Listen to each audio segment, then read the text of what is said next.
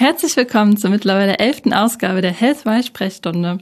Die eigene Gesundheit kann man auf unterschiedliche Arten optimieren. In dieser Ausgabe erfahrt ihr, was die Entgiftung ist und welche Erfahrungen Unkas Gemica zu diesem Thema persönlich gemacht hat. Zudem klären wir mit Dr. Hadi Walli und Philipp Rausche eure Fragen zu der Bedeutung von Protein- und Nahrungsergänzungsmitteln. Übrigens schaut auch gerne in unserem Ratgeber vorbei, denn hier findet ihr Artikel zu den Themen Nahrungsergänzungsmittel und Vitaminen aber auch zum Thema Hanfprotein und Proteinpulver und wie man die Leber entgiftet. Die Links zum Nachlesen packen wir natürlich gerne wie immer in die Show Notes. Falls ihr neu dabei seid, dann hört auch gerne in unsere bisherigen Ausgaben rein, die nicht nur die gesunde Ernährung, sondern auch die mentale Gesundheit und die körperliche Fitness behandeln. Und wenn ihr diesen Channel abonniert, dann verpasst ihr auch keine der zukünftigen Ausgaben. Aber jetzt erstmal viel Spaß beim Zuhören. Als erstes haben wir mit dem Gründer von Bio360, Gesundheitscoach und Autor Unkas Gemmelka über das Thema Entgiftung gesprochen. Er hat erklärt, wie er selbst zu dem Thema gekommen ist, was bei der Entgiftung beachtet werden sollte, ob ein Einlauf zwingend notwendig ist und welche gesundheitlichen Vorteile er bei sich und bei anderen dazu feststellen konnte. Viel Spaß beim Zuhören. Wir sprechen heute über das Thema Entgiftung und welche natürlichen Mittel es gibt, um den Körper in diesem Prozess zu unterstützen. Da gibt es ja sehr, sehr, sehr viele Möglichkeiten in Bezug auf Ernährung, Schlaf, Bewegung. Sauna kann, glaube ich, auch eine Rolle spielen und auch Einläufe als Möglichkeit. Und dazu haben wir Unkas äh, im Gespräch heute und freuen uns sehr, dass du Teil der Healthware Sprechstunde bist. Hallo Unkas. Hallo Vanessa, schön, dass ich hier sein darf. Ja, wir freuen uns auch. Vielleicht mal ganz am Anfang zu starten. Wie bist du auf dieses Thema persönlich gekommen? Also was waren deine Beweggründe dabei? Gut, dann fange ich mal beim hinten an. Ich habe selber irgendwann, bin ich in eine chronische Müdigkeit verfallen, sozusagen. Sechs Jahre lang hat es gedauert und bin da dann auf das Thema auch Entgiftung gekommen und habe dann schon da auch erste Erfolge gefeiert, sozusagen. Äh, das ist dann mein Brain Fog weggegangen beispielsweise. Das war das Erste, was passiert ist, äh, wo ich immer dachte, das, das ist ein Teil von mir. Ich kann mich einfach nicht so konzentrieren wie die anderen und plötzlich habe ich gemerkt, das war ja nur ein Zustand von mir. Mhm. Da also wurde ich schon mal so hell.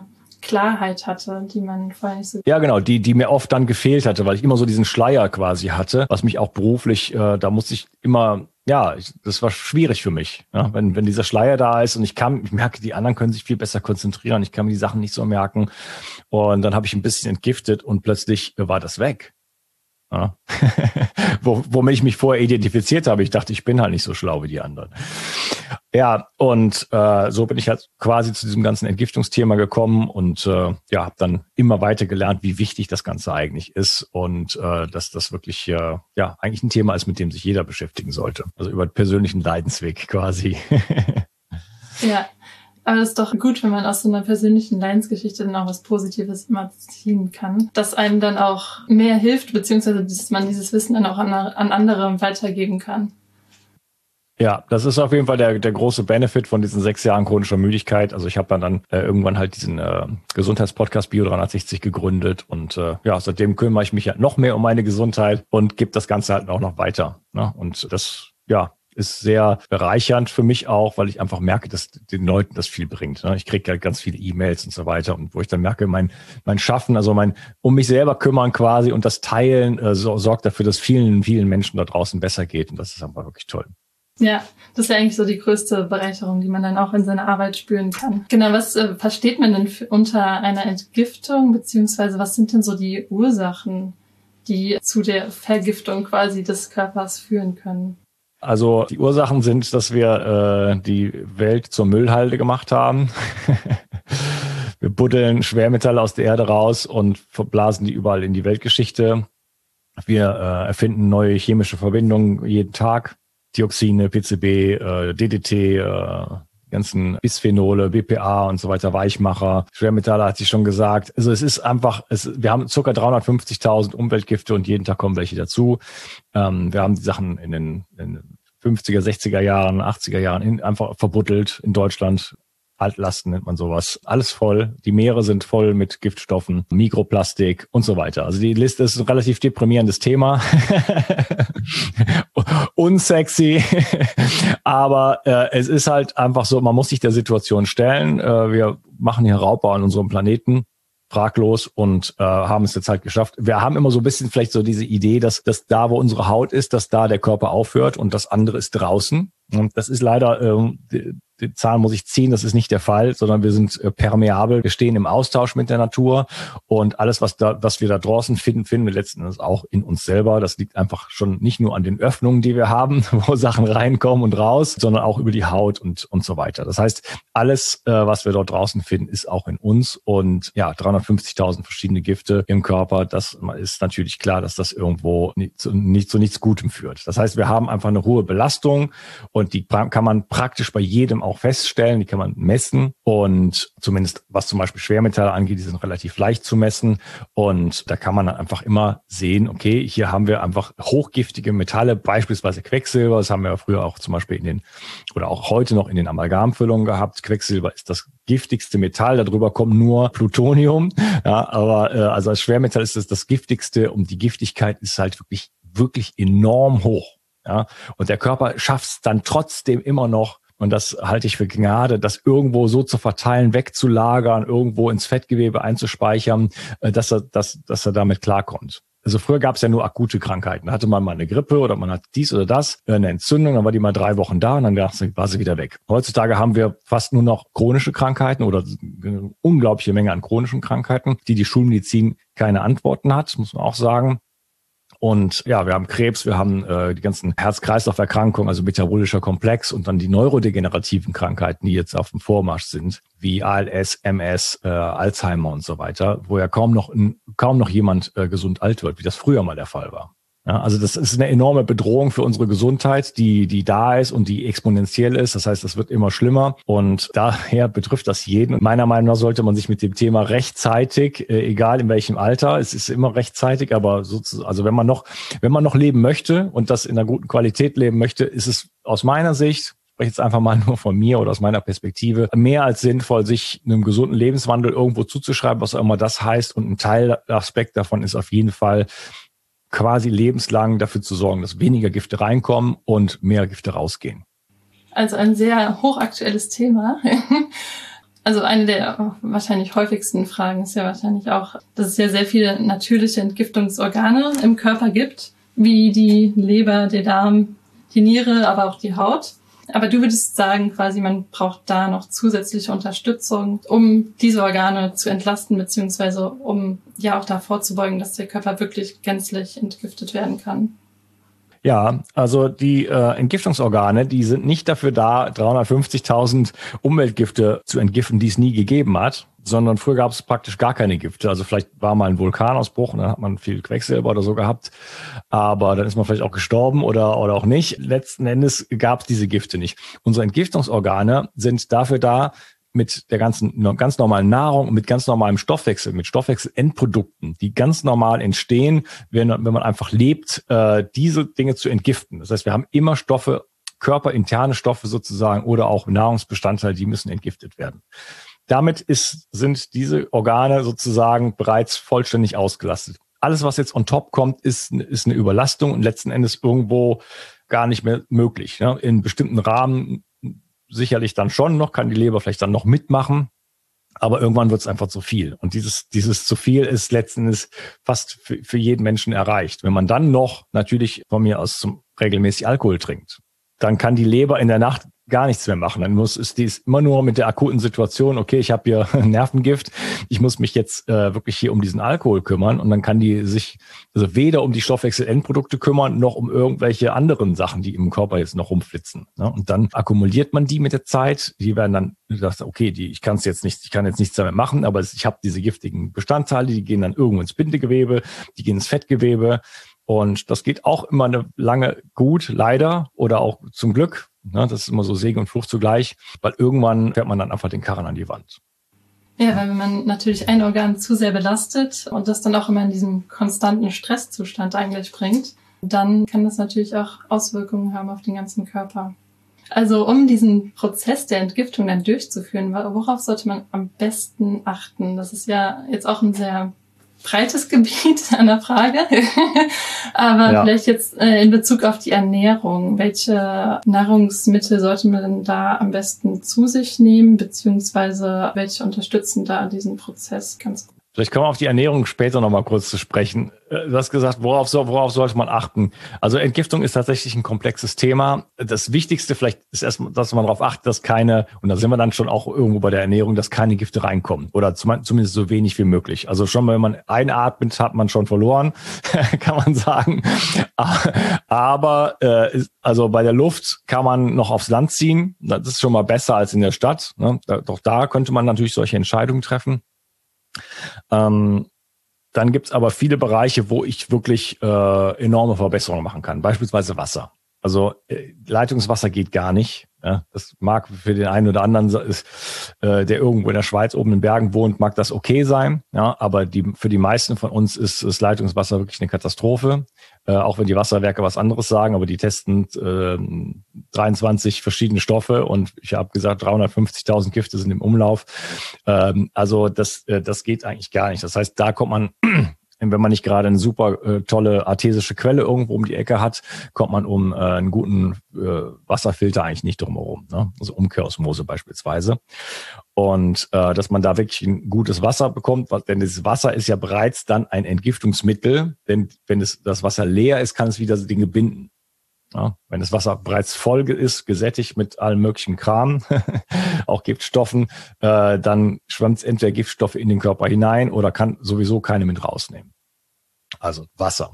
Wir sind noch dabei zu verhindern, dass Gifte reinkommen. Natürlich jetzt kommt die Ernährung, ja, denn das ist äh, natürlich was, was wir im, im ja im Kilo-Bereich sozusagen jeden Tag in uns rein in uns reinbringen. Und wenn da natürlich immer Giftstoffe drauf sitz, sitzen, äh, dann ist das natürlich äh, ein Riesending einfach von der Menge her. Und ich möchte niemandem vorschreiben oder erzählen, was er essen soll. Ich habe da meine Perspektive auch mehrfach geändert. Ich war früher mal Vegetarier, Veganer, Rohveganer. Frugivore habe ich probiert. Mittlerweile esse ich mich, ernähre ich mich sehr tiere, äh, tierreich und proteinreich. Aber das mag jeder erstmal so für sich selber beantworten, diese Frage. Das ist eine eigene Diskussion. Was mir wichtig ist, bei dem Thema Ernährung zu vermitteln, ist, dass man darauf achtet, dass da keine Giftstoffe drin sind natürliche Produkte, also alles, was eine Verpackung hat, sollte man meiden. Also Supermarkt braucht man eigentlich gar nicht reingehen, kann man nichts kaufen, ja, weil alles industrielle Produkte sind, die durch Maschinen gehen, die äh, da sind auch Stoffe drin, die nur für die Maschinen sind, ja, damit die nicht verrosten und besser fließt und so weiter. Auch Plastik und so weiter. Also ne, ist der Wahnsinn. Das heißt einfach äh, rohe Produkte kaufen, also im, im Bioladen, äh, die, wenn man jetzt Getreide von mir haben möchte, dann das Getreide äh, möglichst ohne Umverpackung dort kaufen. Ähm, ich weiß nicht, wie das in Deutschland ist, in, in Frankreich ist, ich wohne ja in Frankreich, ist es äh, gang und gäbe, also da kauft man die Dinge so. Ähm, weiß nicht, wie das in Deutschland ist, aber äh, da kauft man einfach, ne, kann man sich auch seine eigene Tüte mitbringen und das dann quasi dann da reinfüllen, hat man schon wirklich keinerlei äh, Umverpackung mehr. Das ist schon ganz gut. Und ansonsten natürlich frisches Gemüse, frisches Fleisch, lokal, saisonal, äh, bio oder biodynamisch noch besser, weil die kümmern sich um die äh, Qualität des Bodens. Denn äh, wenn der Boden verarmt ist, dann sind natürlich weniger Nährstoffe drin und so weiter. Und die sind halt einfach äh, entscheidend, weil wir die Nährstoffe äh, auch brauchen natürlich, um unsere eigene Entgiftungsleistung, das, was der Körper an Entgiftungspotenzial hat, überhaupt erstmal umzusetzen. Ich brauche einfach, ich brauche Magnesium, ich brauche B6, ich brauche Zink, ich brauche diese ganzen Bestandteile, damit das überhaupt funktioniert. Denn Entgiftung ist natürlich irgendwo Luxus für den Körper. Das ist so, das kommt in der Regenerationsphase, das haben wir in der Nacht, wenn wir gut schlafen. Das ist, ähm, wenn der Körper mal Zeit hat, dann macht man mal einen Hausputz. Das ist nicht, wenn man irgendwie mitten in der Produktion ist, die ganze Zeit in Stress und wir müssen das abliefern bis nächste Woche. Dann sagt man nicht, ja, okay, dann lass mal den ganzen Nachmittag nehmen und hier einfach mal richtig hinter, hinter den Schränken irgendwie sauber machen. Ne? Nee, Dafür braucht man Zeit. Das ist, das ist Luxus. Und dafür braucht man äh, Ressourcen und diese Ressourcen müssen einfach in, in Hülle und Fülle sozusagen äh, bereitstehen. Und deswegen braucht man wirklich sehr, sehr viele Mikronährstoffe, um äh, die eigene Entgiftungsleistung, die man hat. Und da können wir uns auch noch uns noch drüber unterhalten, wie viel das sein kann. Aber das, was man als, äh, was man genetisch sozusagen hat, dass man das auch auf die Straße bringen kann. Und das aber auch nur unter der Voraussetzung, dass man natürlich nicht die ganze Zeit irgendwo zehnmal mehr Gifte reinbekommt, als dass man irgendwo in der Lage ist, wieder rauszuholen. Also Ernährung, lokal, saisonal, bio, biodynamisch, äh, Weidehaltung, ja, alles was, also wie gesagt, ich bin großer Freund von Tierprodukten, aber bitte nicht aus der Massentierhaltung. Da haben wir eine schlechte äh, Omega-3 zu Omega-6-Balance beispielsweise für zu Entzündungen. Äh, wir haben dort Glyphosat. Also da, da, wird dann beispielsweise, wir haben ja keine Gentechnik in Deutschland, aber äh, wenn wir Tiere aus dem, weiß ich nicht, Aldi von mir aus essen, dann äh, kommt, kommt dort äh, Sojamehl aus Argentinien, wo Glyphosat drauf ist, wird dann mit einem großen Dampfer hier rüber gesch geschippert sozusagen. Die Tiere stehen im Stall, sehen nie Sonnenlicht, kriegen dieses, äh, kriegen dieses, dieses Futter, äh, werden eigentlich krank, werden dann behandelt behandelt mit Hormonen, mit Antibiotika und so weiter und dann kriegt man ein Steak für zwei Euro. In der, in der Plastikverpackung. will man das, ähm, will man, der Körper ist ein, der Körper ist ein Tempel, der eigene Tempel, in dem man, in dem man schön hausen kann und den muss man ehren und den muss man nähren. Ja, und zwar mit, mit, mit, mit dem Besten, was es gibt. Und das ist einfach immer ein frisches, lokales Produkt, wo, wo, äh, also eine Kuh muss auf der Weide stehen. Ja, und zwar ihr ganzes Leben. Und dann äh, ist das auch ein sehr befriedigendes Leben für die Kuh. Ja, die kann ihr eigenes Kalb haben und so weiter. Und äh, ja, irgendwann, so Leben heißt immer auch das Leben, irgendwo ein anderes Leben zu nehmen. Egal, ob es jetzt, äh, ne, auch wenn man äh, Veganer ist oder Vegetarier, braucht man sich nicht die, der Illusion hingeben, dass man dort keine Tiere tötet. In der, in der konventionellen Landwirtschaft werden Tiere getötet ohne Ende. Also Nagetiere, Hasen, Kaninchen und Würmern und Insekten wollen wir gar nicht reden, aber das wird alles platt gemacht mit dem, mit dem, mit dem, mit dem Traktor und so weiter, ähm, mit, mit der Düngung, mit, äh, mit dem, wenn es dann nicht Bio ist, mit dem Auftragen von Glyphosat und so weiter. Also und der Lebensraum wird genommen. Also da einfach auf die höchste Qualität achten im Sinne der Natur, im Sinne des eigenen Körpers und äh, dann ist schon mal sehr, sehr viel erreicht. Oder wenn man natürlich die Möglichkeit hat, kann man natürlich auch selbst im Garten Gemüse und alles Mögliche anbauen oder sich halten. Aber dazu braucht man natürlich die Voraussetzungen. Ja, wobei, wobei, da kann man natürlich auch viel äh, machen. Also wenn man die Voraussetzungen nicht hat, aber zum Beispiel so einen Garten kann man sich auch teilen. Also da gibt's Millionen Ideen, wie man äh, sich zusammenschließen kann und sagt, ja, ich habe nicht so viel Geld und so weiter. Aber was wäre denn, wenn man zu fünft oder zu siebt oder so sich so einen Garten irgendwo, so ein Stückchen Land einfach kauft äh, oder, oder mietet oder pacht? Da gibt's so viele Möglichkeiten. Solarvi gibt's da, so, Solidargemeinschaften, wo man dann ein bisschen mithilft und so weiter. Also es gibt viele Möglichkeiten, auch für wenig Geld an sehr, sehr gesunde Nahrungsmittel zu kommen. Mhm. Oder den eigenen Balkon einfach mal nutzen. den Balkon nutzen. ja, genau. Ja. ja. Genau. Ja, es gibt ja auch viele Nahrungsergänzungsmittel wie Dorella, Spirulina, Zeolit gibt es ja auch. Was sagst du dazu? Könnte man das dazu, natürlich abgesehen von der regional-saisonalen Ernährung, die man sonst zu sich nimmt, ergänzend dazu nehmen? Äh, ja, da sind wir dann beim Thema raus mit den Giften, rausleiten. Also ähm, wenn man jetzt dafür gesorgt hat, dass weniger Sachen reinkommen, also kann man natürlich noch weiter einsteigen, das Thema, aber da muss man natürlich gucken, okay, wie kann man den Körper irgendwie unterstützen, jetzt die Sachen, die schon da sind oder die Sachen, die sowieso trotzdem immer reinkommen, äh, bisschen rauszubekommen. Und da ist Zeolit ist so die einfachste Möglichkeit. Da muss man darauf achten, dass es ein medizinisches Zeolit ist. Dann nimmt man einfach so ein Löffelchen, sprüht sich das ins Wasser und trinkt das am Morgen. Das ist schon mal ein guter Start. So, da kann man nie, nicht viel mit falsch machen. Und das Einzige, wo man darauf achten muss, ist, dass man äh, danach nicht irgendwie Nahrungsergänzungsmittel oder Nahrung zu sich nimmt. Also es sollte einfach ein bisschen mit einem zeitlichen Abstand von, sagen wir mal, 45 Minuten genommen werden. Also gleich morgens erstmal weg damit und dann ähm, ja Täglich, ja, ja. Also das Entgiftung ist sowieso eine Lebensaufgabe. Das ist auf jeden Fall erstmal eine, ein guter Einstieg, um zu sagen, okay, ich mache schon mal ein bisschen was. Ja, da, kann man natürlich noch eine ganze Menge mehr machen. Äh, Chlorella, Spirulina hast du angesprochen, bin ich nicht mehr so ein Fan davon. Äh, Spirulina so, sowieso nicht, was mit Entgiftung nie, praktisch nichts zu tun hat, aber Chlorella äh, kann Schwermetalle binden, aber ähm, ist nicht ganz unproblematisch. Die Leute, zehn Prozent der Leute vertragen es gar nicht. Ähm, das Protokoll ist kompliziert, Leute verstehen es nicht, dann machen sie es falsch, dann geht es ihnen schlechter damit. Ähm, gutes Chlorella kostet ein kleines Vermögen. Die Leute suchen billige Alternativen. Das sind dann, also das ist eine, eine Mikroalge, die äh, wirklich wirkt wie ein Schwamm und dann äh, wird das halt, äh, das günstige Chlorella, das kriegt man für 40 Euro das Kilo beim äh, beim Versandhandel und äh, das wird dann halt in China in offenen Anlagen gemacht und so weiter, wo dann halt Umweltverschmutzung drumherum ist und dann kriegt man mehr Schwermetalle rein, als man eigentlich, man wollte sie herausbekommen. Ja. Und deswegen habe ich mich davon äh, getrennt. Das Protokoll ist auch dann letzten Endes, da kommt dann noch Bärlauch, Koriander dazu, ist einfach kompliziert. Aktivkohle wäre noch eine Alternative zum Zeolit, wobei das Zeolit äh, potenter ist als die Aktivkohle. Aber das könnte man auch machen, ähm, da das auch einfach verrühren und äh, entsprechend trinken. Gut, dann sollte man auf jeden Fall bei Florella mehr Eigenrecherche beziehungsweise auch auf den Herstellungsprozess sehr genau achten. Eigentlich wollte ich nochmal auf das Thema Schlaf und was man halt sonst noch für den Entgiftungsprozess tun kann, äh, zurückkommen tatsächlich. Weil es gibt ja verschiedene Möglichkeiten, ob man jetzt für einen gesunden Schlaf sorgt, ob man sich täglich bewegt und auch Saunagänge sind ja auch sehr förderlich. Ja, vielleicht kannst du da noch mal ein bisschen näher drauf eingehen. Ja, gerne. Ich habe gerade ein Schlafbuch geschrieben. es ist noch nicht raus. Ich habe gerade ein Schlafprodukt auch auf den Markt gebracht und äh, ja, das ist gerade mein Thema sozusagen. Aber es ist schon von Anfang an das Thema, auch in dem Buch, was neben dir steht, ist das das erste Kapitel, weil Schlaf natürlich die Gesundheitsstrategie Nummer eins ist. Und auch mein Entgiftungskurs, die zwölf Säulen der Entgiftung, fängt mit Schlaf an. Es ist, Schlaf ist bereits eine Entgiftungsstrategie. Ja, wenn ich schlafe, wenn ich gut schlafe, ähm, wir haben das, gibt ja das lymphatische System, das kennen ja wahrscheinlich die meisten. Ja, dann gibt's aber auch das glymphatische System, das ist ja seit fünf Jahren oder so bekannt. Ja, das zieht sich die Strukturen im, im Laufe der Nacht im Gehirn so ein bisschen zusammen und der Likor kommt dann in, in, in Fluss sozusagen und das Gehirn wird sozusagen durchgespült und ja, Plaques und Giftstoffe werden dann ausgeleitet.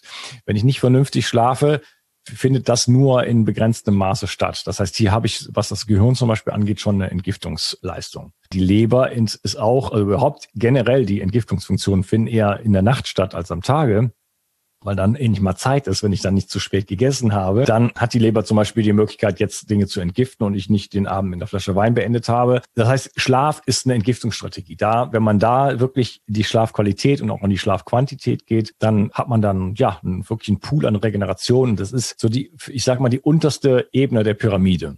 Ja, bei der Pyramide ist ja, je breiter die Basis ist, desto höher kann sozusagen die Pyramide werden. Und der Schlaf bestimmt sozusagen, wie hoch letzten Endes die Pyramide werden kann, weil es die unterste Schicht sozusagen ist. Also alles, was man für den Schlaf tun kann, ist ist eine Investition in, das, in die eigene Gesundheit, in die eigene, in, in die eigene Freude letzten Endes. Weil wenn Gesundheit nicht da ist, nicht nur gar, gar nicht da ist, sondern auch nicht so richtig da ist, wenn die Energie nicht so richtig da ist, wenn die Hormone nicht so richtig feuern, wie sie sollen, ja, also Serotonin, äh, Dopamin, dann ist einfach die Freude nicht so da und dann macht das Leben einfach nicht so viel Spaß. Und da kann man dort sozusagen anfangen und deswegen ist Schlaf ja der, der, der erste Schritt auch in der Entgiftung und überhaupt für jede, für jede Gesundheitsstrategie. Das merkt man ja auch relativ zeitnah, finde ich, auch immer, wenn man also einmal eine Nacht irgendwie nur ein paar Stunden geschlafen hat, dass man einfach der Körper noch nicht in diesem Regenerationsprozess war oder er verarbeitet ja auch viele Dinge nachts von dem, was man am Tag erlebt hat. Das merkt man dann immer sofort, finde ich.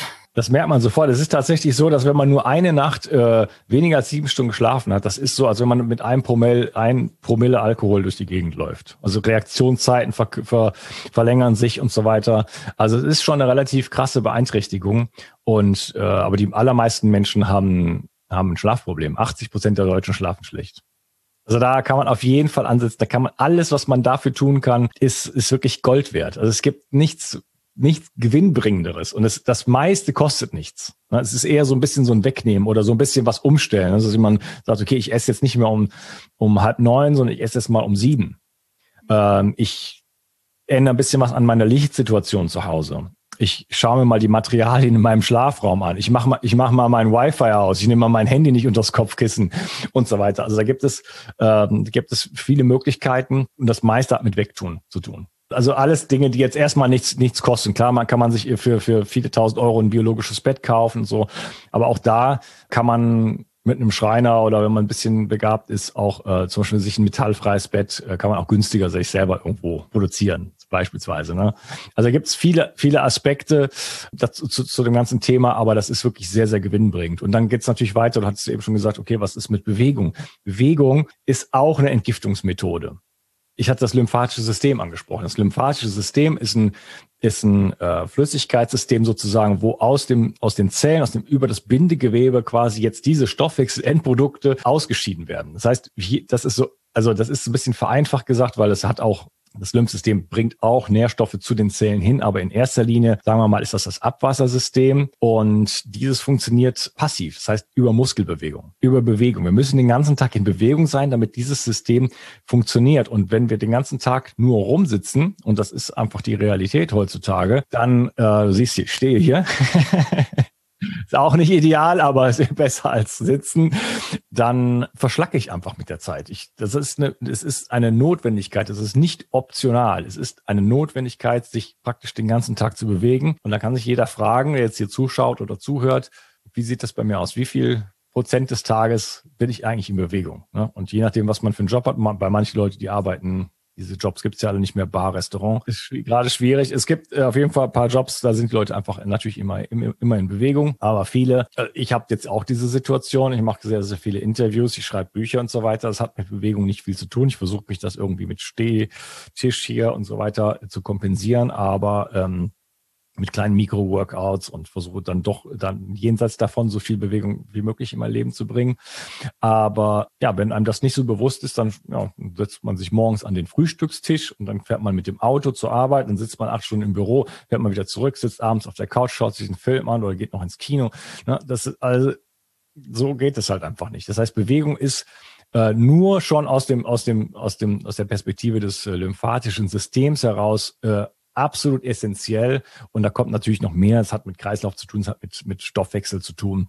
Wir brauchen Bewegung, um auch unsere Energie zu verbrennen, um einfach den ganzen Metabolismus, die, die, die Gesundheit sozusagen, ja, in Gang zu halten. Es ist nicht optional, es ist einfach verpflichtend, sich zu bewegen und ähm, vor allen Dingen bewegen und vielleicht auch gerne ein bisschen Sport. Die Haut ist auch ein Entgiftungsorgan in, in, in, in, in, in geringerem Maße vielleicht, aber es äh, spielt auch eine Rolle. Und dieser Schwitzprozess ist auf jeden Fall, es sind alles solche kleinen Bausteine, ne, die immer dazugehört haben. Wir haben immer, äh, wir waren immer als Mensch immer Belastung auch ausgesetzt. Das Leben ist halt kein Picknick so. Es gibt immer Momente, wo es mal heiß ist, wo es mal kalt ist, wo man früh, also die meiste Zeit haben wir immer nur gechillt eigentlich. Das, wir hatten keinen Stress, aber äh, man muss auch dafür sorgen, äh, man muss mal was jagen, man muss mal vor was weglaufen, man muss mal einen Baumstamm aus dem Wald ziehen. Äh, es gibt also immer wieder Belastung und wir brauchen diese Belastung als Impulse dafür, damit damit wir funktionieren. Wir brauchen einfach so einen gewissen Ansporn für den Körper, dass wir sagen, ah, ich brauche das eigentlich noch? Ich brauche mein Gehirn. Äh, ich muss mal über was nachdenken, damit mein Gehirn funktioniert. Ich brauche meine Muskeln. Ich brauche die noch, weil da merke ich ja jetzt gerade, ich muss jetzt mal irgendwie hier was Schweres bewegen. Und heutzutage müssen wir das mehr oder weniger simulieren, weil wir einfach kein natürliches Leben mehr leben. Das heißt, wir müssen ab und zu mal ein paar Gewichte stemmen. Wir müssen uns äh, schauen, wie, wie kann ich mich jetzt bewegen. Früher war das normal. Da ist man halt einfach durch die, durch die Wildnis gezogen den ganzen Tag, hat irgendwas gesammelt, was gesucht, äh, was gejagt, äh, das war halt einfach so. Und heutzutage muss man das implementieren irgendwo. Ne? Dass man sagt, okay, ich gehe am Abend meine 10.000 Schritte, ich fahre vielleicht lieber mit dem Fahrrad irgendwo hin und so weiter und so fort. Ne? Schaue, dass ich, weiß ich nicht, nicht nur, nicht nur lese oder nicht nur Fernseh gucke, sondern, weiß ich nicht, äh, im Volleyballverein gehe oder was auch immer. Ja? Dass man einfach auch ein paar Dinge hinterfragt im eigenen Leben und sagt, wie kann ich nicht Sachen, äh, äh in, in, die ich mache, meine Hobbys, äh, dementsprechend ändern, dass ich äh, Sachen mache, wo ich mich bewegen muss und äh, am besten auch draußen unter richtigem natürlichem Sonnenlicht. Ja, ein eher unangenehmeres Thema, vielleicht für manche. Findest weiß, du, äh, dass es zwingend notwendig ist, Einläufe durchzuführen oder dass die eher unterstützend wirken? Weil es gibt ja auch viele Menschen, die da, glaube ich, dann eher Hemmungen haben. Ähm, und wenn ja, was würdest du da empfehlen? Ja, also zwingend, äh, zwingend notwendig nein. Das ist äh, wie das Thema Sauna vielleicht noch kurz darauf eingehen. Äh, Schwitzen, ja, da ist die Sauna äh, eine tolle Möglichkeit. Das ist so wieder auch ähm, eine Simulation von ich komme ins Schwitzen. Ja, wenn ich schon so in meinem Leben nicht ins Schwitzen komme, man sollte in, einmal am Tag sollte man ins Schwitzen kommen. Das sollte gerne über Sport gehen, aber die Sauna ist so Sport im Sitzen quasi. Ne? Also auch für ältere Menschen oder krankere Menschen ist so eine Sauna, äh, Infrarotsauna, strahlungsfreie Infrarotsauna zu Hause, da sitzt man sich einfach rein, das ist gemütlich, da kann man meditieren, da kann man lesen, da kann man Bio 360 Podcast hören. da kann man sogar äh, Sex haben, zur Ruhe kommen, da kann man alles Mögliche machen. Äh, eine tolle Möglichkeit und einfach da nochmal auch den, den, den Stoffwechsel anzuregen, äh, bisschen zu entgiften. Also bin ich ein ganz, ganz großer Fan davon. Ähm, jetzt den Einläufen. Ja, es ist so ein Baustein. Ne? Wie ein guter Schlaf, wie die Bewegung, wie eine, eine, gute Ernährung, wie ein gutes Wasser, die Vermeidung von Giftstoffen und das, die, das, das Einsetzen von, von Bindemittel, wie zum Beispiel das Zeolit, ist das ein weiterer Bestandteil, den man machen kann. Also es muss man nicht tun. Aber äh, wenn man sich jetzt wirklich darum kümmern möchte, ich empfehle den Kaffeeeinlauf, ich mache den selber einmal die Woche einfach zur, zur Unterstützung meiner, meiner Entgiftungsleistung. Der, der, der Kaffee hat einfach die, äh, die Funktion, über den Darm sozusagen äh, die Leber zu stimulieren, Gifte auszuscheiden und äh, ja, gerade Menschen, auch denen es nicht so gut geht, die berichten oft, dass es ihnen wirklich sehr, sehr gut tut. Muss man einfach mal ausprobieren, äh, dass Kopfschmerzen weggehen, dass Müdigkeit weggeht und zwar so, also richtig schnell. Und äh, ja, ich mache das einmal die Woche einfach nur so zum Spaß sozusagen. Minuten später. Teilweise. Minuten später, okay. Ja. Wow. Ja, ja, also es, für manche Leute ist es wirklich äh, der Wahnsinn, je nachdem halt, wo man steht. Ähm, kann man auch dreimal am Tag machen. Genau. Es ist, ja, man gewöhnt sich dran. Also es ist, es macht einfach den Kaffee, das ist ungefähr eine, ein halber Liter ungefähr. Dann hat man so ein Einlaufgerät, oh, am besten aus Metall, weil es ansonsten der Weichmacher dann drin sind durch den warmen Kaffee, Körpertemperatur und dann rein. Dann versucht man es relativ lange zu halten, muss man schauen, wie das geht. bis sie zu 20 Minuten, man legt sie auf die linke Seite und äh, ja, dann hinterher wieder raus damit und ja, einfach auch eine gewisse Reinigung, auch für den Darm. Ähm, so ein Einlauf ist, kann schon mal eine tolle Sache sein. Ja, aber optional. Ne? Das ist, das ist dann schon, wenn man es, wenn man es wirklich will. So. Das muss dann äh, jeder für sich vielleicht auch mal rausfinden beziehungsweise einfach mal ausprobieren. Ja, aber davor, vorher gäbe es so viele andere Dinge zu tun, ne? wo wir jetzt schon drüber gesprochen haben, Schlaf, Bewegung und so weiter, äh, Ernährung. Da kann man schon so viel machen. Und das Wichtige ist halt, in allen Bereichen Fortschritte zu machen, überall ein bisschen was umzusetzen. Ja, und weil das stützt letztendlich das ganze System und dann entgifte ich nicht nur besser, sondern ich, ich unterstütze meinen ganzen Körper, meine ganze menschliche Existenz in ihrem Wesen. Ja, und äh, das führt einfach dazu, dass ich, dass ich immer gesünder werde, mehr Energie habe und dann auch ganz viele Erfolge in meinem eigenen Leben dann dadurch habe. Ich kann mich besser konzentrieren, ich habe bessere Ideen, ich bin inspirierter, allein durch den, durch den besseren Schlaf schon. Und da kommen einem, einem teilweise die Ideen schon im Schlaf. Äh, ich kann besser Dinge lernen, ich, ähm, meine, meine sozialen Kontakte werden viel angenehmer. Ich werde zu einem angenehmeren, äh, empathischeren Menschen und so weiter und so fort. Also das hat so viele Konsequenzen. Sich da so ein bisschen um sich selber zu kümmern, macht wirklich einen großen Unterschied fast vorweggegriffen, meine Frage. Das war nämlich die abschließende Frage, welche positiven Folgen das Entgiften für dich und für deine Community gebracht hat. Auf der einen Seite ist es eine Vorsorge in einer toxischen Welt, da einfach zu, zu sagen, okay, das habe ich jetzt verstanden. Wir haben hier ein Problem und das, das, das muss man angehen. Ich unterstütze meinen Körper, damit ich auch gesund bleiben kann. Und kann Entgiftung dazu führen, dass einem auch dann besser geht. Also das, wo man jetzt steht, dass man einfach dann wirklich, ja, zu mehr Gesundheit kommt und genau, einfach mehr Lebensfreude und mehr Lebensqualität. Mhm. Mehr Energie, mehr Ausgeglichenheit. Genau. Besserer Schlaf ist natürlich dann auch die Basis dafür, wie wir eben schon angesprochen hatten. Das sind auf jeden Fall sehr, sehr viele Vorteile beziehungsweise auch Möglichkeiten, wo man ansetzen kann. Daher, ja, hoffe ich, ihr habt euch da ähm, konntet da jetzt einiges von mitnehmen, beziehungsweise könnt euch auch ähm, vorstellen, wo ihr, an welchen Schrauben ihr besonders drehen müsst, um da den Entgiftungsprozess mehr zu unterstützen. Wer noch mehr zu dem Thema erfahren will, schaut gern bei uns in den Bleibt gesund Podcast, der äh, demnächst dann auch erscheinen wird. Den verlinken wir euch auch in die Show Notes und auch natürlich in Unkas Bio 360 Podcast. Bio 360, also www.bio360.de, da mal reinschauen. Ähm, ja, viele Podcasts zu allen Themen, sehr, sehr intensiv alles angesprochen und dann das ganze Entgiftungsthema. Also da findet man alles, was man, was man wissen möchte. Dann richtig entgiften beziehungsweise neu anfangen und in dem Buch, was demnächst noch irgendwann erscheint, äh, könnt ihr euch dann auch mehr zum Thema Schlaf noch erkundigen. Auf jeden ähm, Fall. da freuen wir uns auf jeden Fall schon drauf. Ja, dann vielen Dank für das Gespräch und für deine vielen Lebenstipps, die uns auf dem Weg weitergebracht haben, auch gesünder zu leben. Und ja, ich wünsche dir noch einen schönen Tag und genießt das sonnige Wetter. Den wünsche ich dir auch. Es ist in der Tat sehr sonnig hier und äh, das werde ich jetzt auch machen. Vielen Dank, Vanessa. Tschüss. Tschüss. In Bezug auf unser zweites Unterthema hat uns der Internist, Ernährungsmediziner und der Entwickler des BodyMed Ernährungskonzepts Dr. Hadi Wali Rede und Antwort gestanden. Er erklärt für euch, welche Hauptursachen es für das Übergewicht gibt, ob ein Konzept für alle oder eine individuelle Diät idealer sind und welche Rolle Kalorien, Eiweiß und Kohlenhydrate beim Abnehmen spielen. Auf welche Unterschiede solltet ihr beim Eiweiß und dem Konsum besonders achten? Welche Grundregeln kann man sich in Bezug auf die Ernährung merken und wie hält man das Gewicht dauerhaft? Viel Spaß beim Zuhören. Die Zahl der Übergewichtigen bzw. die Zahl der Betroffenen, die unter Diabetes leiden, die steigt ja stetig. Und dabei spielt natürlich die gesunde Ernährung eine entscheidende Rolle. Und hierzu haben wir Dr. Hadi Wani im Gespräch. Wir haben uns vorab das Du angeboten. Daher freue ich mich sehr, dass du da bist, Hadi, und uns da zu diesem Thema noch mehr berichten kannst, wie man das eigene Körpergewicht dann beeinflusst durch die Ernährung. Gerne. Kommen wir Sprechstunde. Vorab eine ganz kurze Einstiegsfrage. Wie bist du denn zu diesem Thema überhaupt gekommen, beziehungsweise was ist deine persönliche Motivation auch? Also ich bin Internist, ähm, Ernährungsmediziner. Als ich ähm, angefangen habe mit der Ernährungsberatung, war ich noch an der Uni.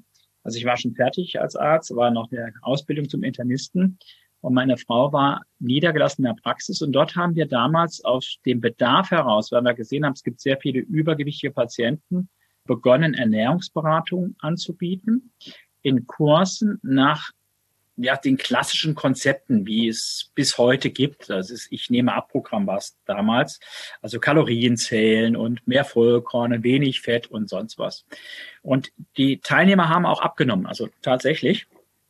Aber nach einem Jahr waren sie wieder da und haben gesagt, hey Doc, ich bin so weit, wie ich war, wann machst du den nächsten Kurs? Also wir haben gesehen, das ist nicht nachhaltig, die nehmen alle wieder zu und haben damals frustriert aufgehört, Ernährungsberatung. Wir haben das ein Jahr angeboten und gesagt, es bringt nichts, die werden alle wieder dick, äh, schade um die Zeit. Ja? Und ich habe mich dann in 93 niedergelassen als Facharzt und jetzt ist es ganz spannend eigentlich. Ich hatte da Patienten, die hatten unklare Leberverfettung. Ja, so, und ich habe die abgeklärt als Internist.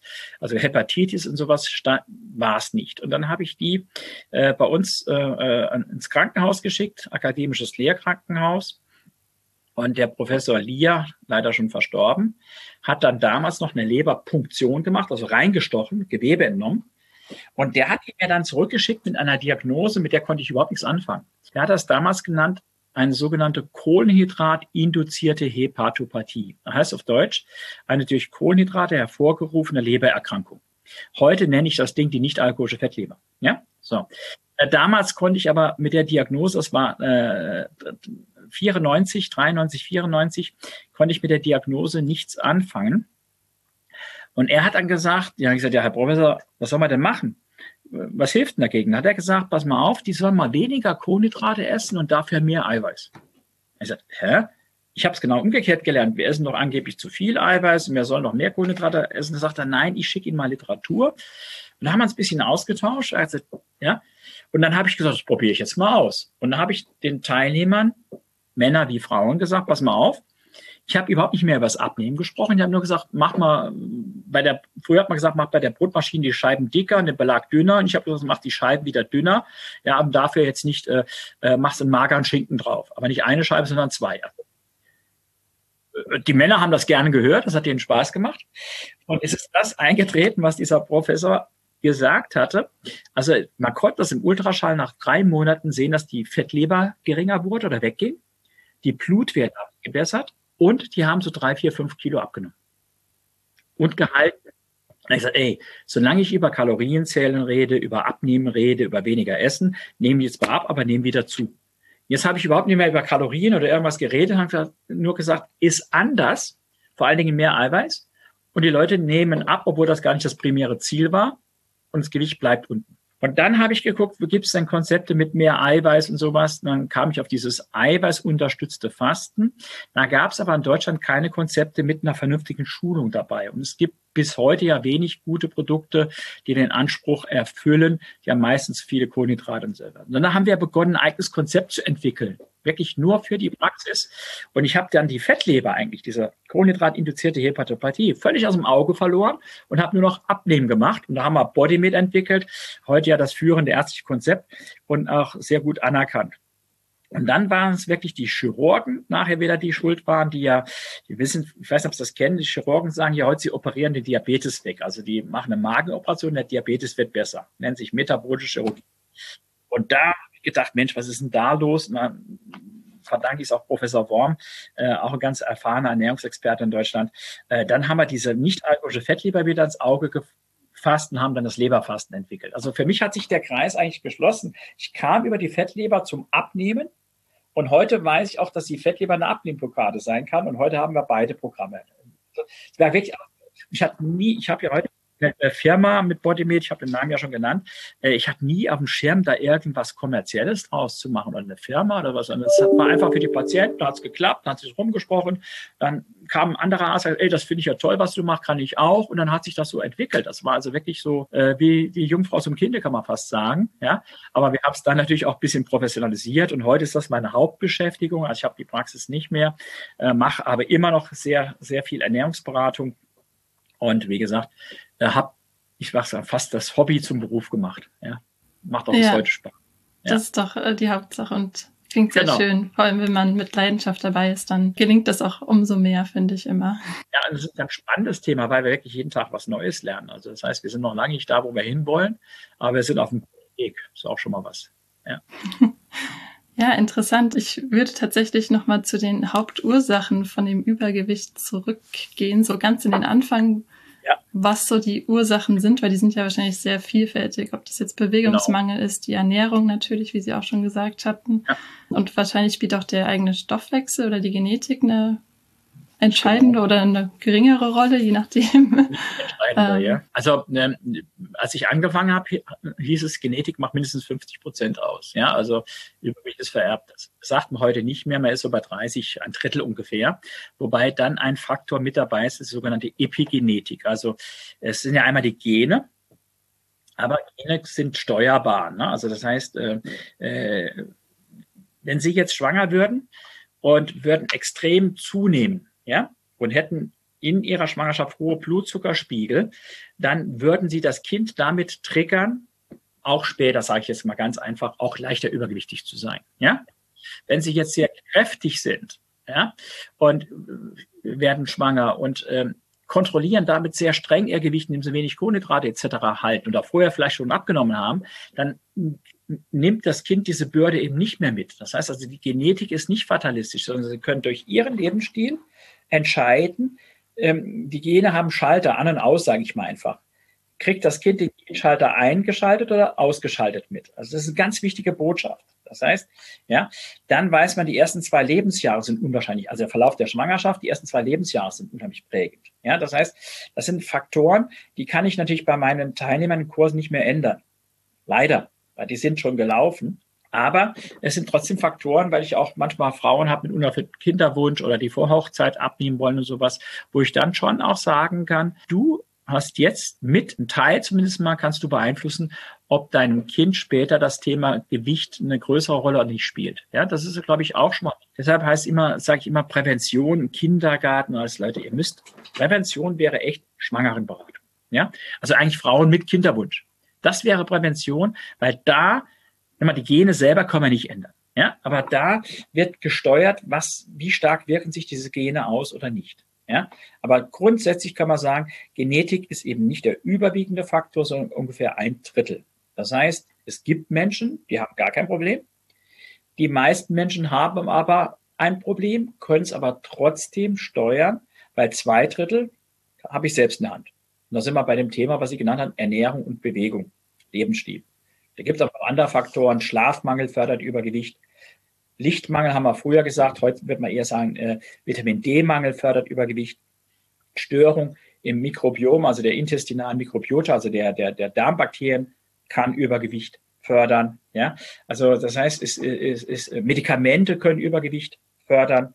Dann Sachen äh, Rauchen fördert Übergewicht, weil es die Insulinresistenz fördert. Ja, äh, äh, äh das heißt, es gibt multifaktorielle Sachen. Aber der Haupteffekt ist immer zuerst mal Energiebilanz, also Ernährung und Bewegung. Aber das alleine ist es nicht. Das heißt, wenn Sie heute zu mir kommen, dann sage ich, äh, ess weniger und beweg dich mehr.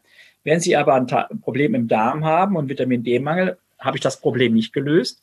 Und das wird vielleicht der Grund sein, dass sie wieder zunehmen. Oder sie haben Schlafstörungen oder andere Sachen. Sie haben Schlafapnoe-Syndrom, dass sie schnarchen und deshalb schlecht schlafen oder was weiß ich. Das heißt, äh, wir müssen versuchen, dann Stress, ganz genau, Stress äh, auch ein ganz wichtiger Faktor äh, für Übergewicht. Und haben ganz viele Menschen chronischen Stress. Ja.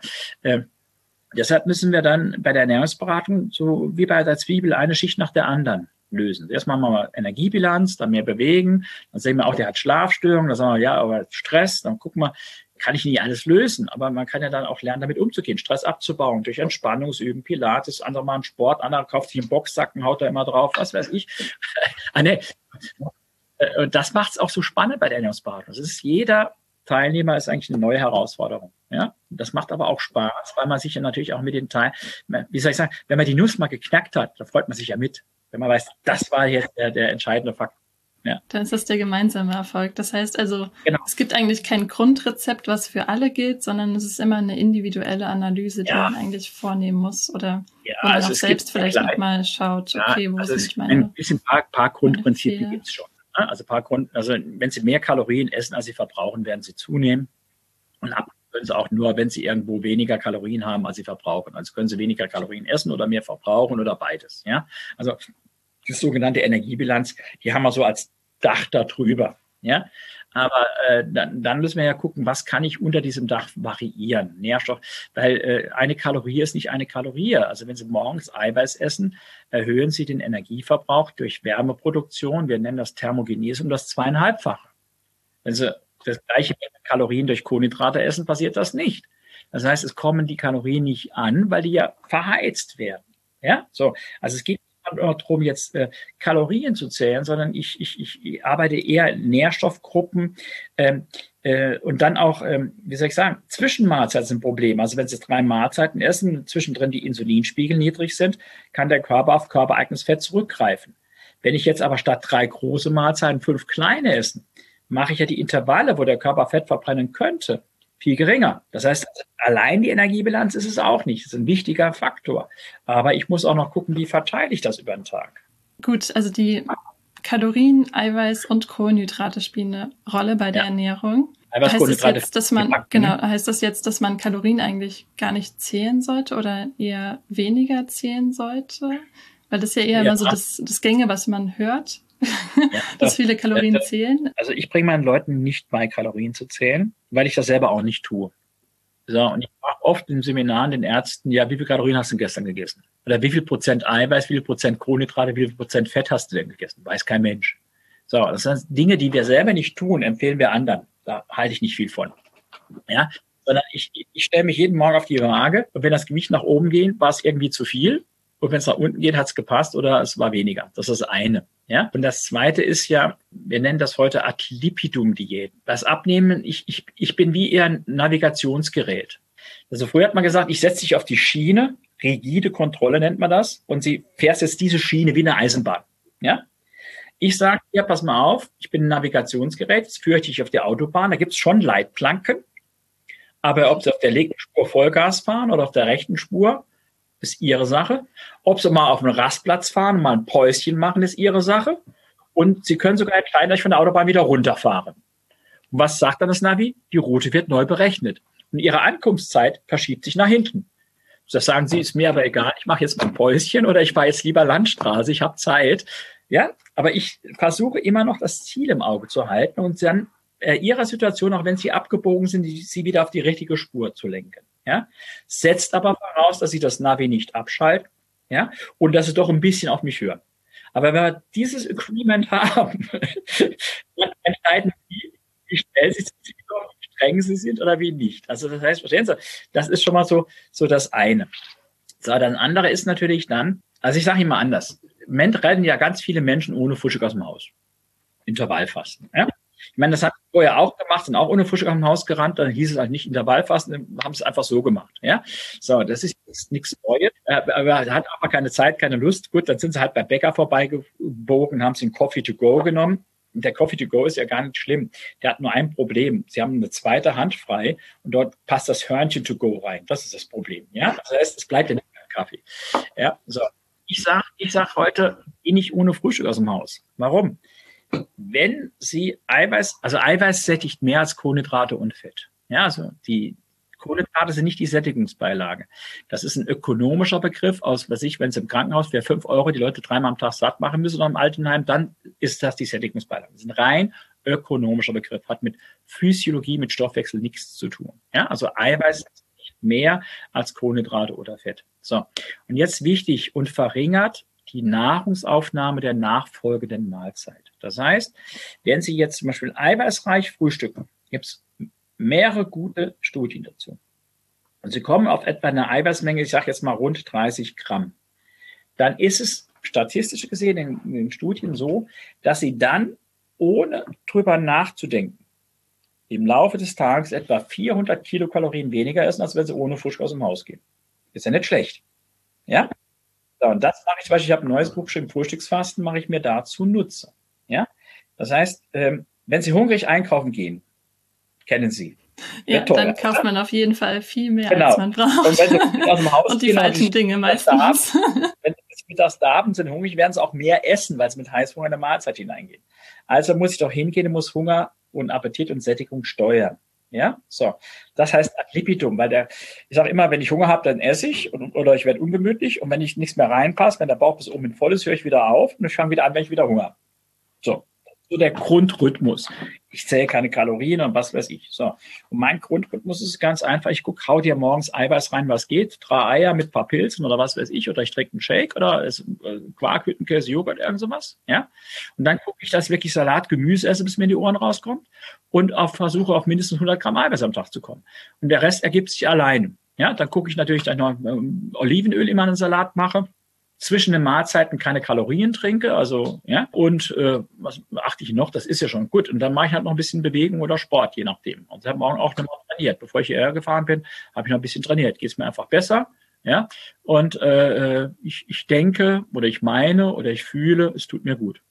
Und wenn Sie das mal spüren, dass es Ihnen an den Tagen, wo Sie morgens trainiert haben, besser geht, als an den Tagen, wo Sie nichts gemacht haben. Ja, also ich, ich kann jetzt ganz hart sagen, abends äh, trinken sie fünf Bier und stehen morgens auf oder sie essen abends vernünftig und machen morgens Sport und gehen dann auf die Arbeit. Wo fühlt man sich dann besser? Das heißt, also die Ernährung oder das, was ich mir antue, hat ganz viel damit zu tun, wie ich mich dann fühle. Ja, und äh, dieses sich besser fühlen motiviert natürlich auch dann bei der Sache zu bleiben. Aber sie müssen eine Wirkung spüren. Und bei vielen Diätprogrammen spüren sie ja keine Wirkung, außer dass ihnen schlecht geht, dass sie frieren, kalte Füße haben und schlecht gelaunt sind. Da hören sie irgendwann auf und mehr Verzicht haben und es geht trotzdem wieder hoch. Da sage ich, lass es lieber gleich sein. Ja? Ja, wenn man äh, jetzt eiweißreich frühstückt, aber dann auch zum Mittag eiweißreich äh, sich ernährt, hat man den Effekt dann doppelt? Ja, also der ist der limitiert. Also es gibt da zwei Australier, ein Herr Simpson, ein Herr Raubenheimer, die haben so diese hm, Thema Eiweißhunger oder den Eiweißhebel nennen die das, Protein Leverage Hypothese. Die haben eine Hypothese aufgestellt, die gut untermauert ist. Und die haben das wirklich ausprobiert. Also nehmen sie die Eiweißzufuhr äh, in, in der Nahrung variiert haben. Aber wir haben irgendwann in Anführungszeichen einen Sättigungseffekt. Also das heißt, sie können noch mehr, noch mehr Eiweiß und dann haben esse ich immer noch, das, das geht nicht. Also das heißt, es ist je nach ja, ich glaube, äh, gerade bei, bei, bei, beim Frühstück haben sie das ganz gut untersucht. Äh, äh also, also, also insgesamt, also es kommt wohl raus, dass wenn ich unter 15 Prozent, 10, 15 Prozent der Kalorien Eiweiß bin, treibt mich der Eiweißhunger an. Und bei manchen Studien ist die Sättigung bei 20 Prozent Eiweiß erreicht, bei anderen bei 30 Prozent. Aber drüber, also noch eiweißreicher bringt dann auch nichts mehr.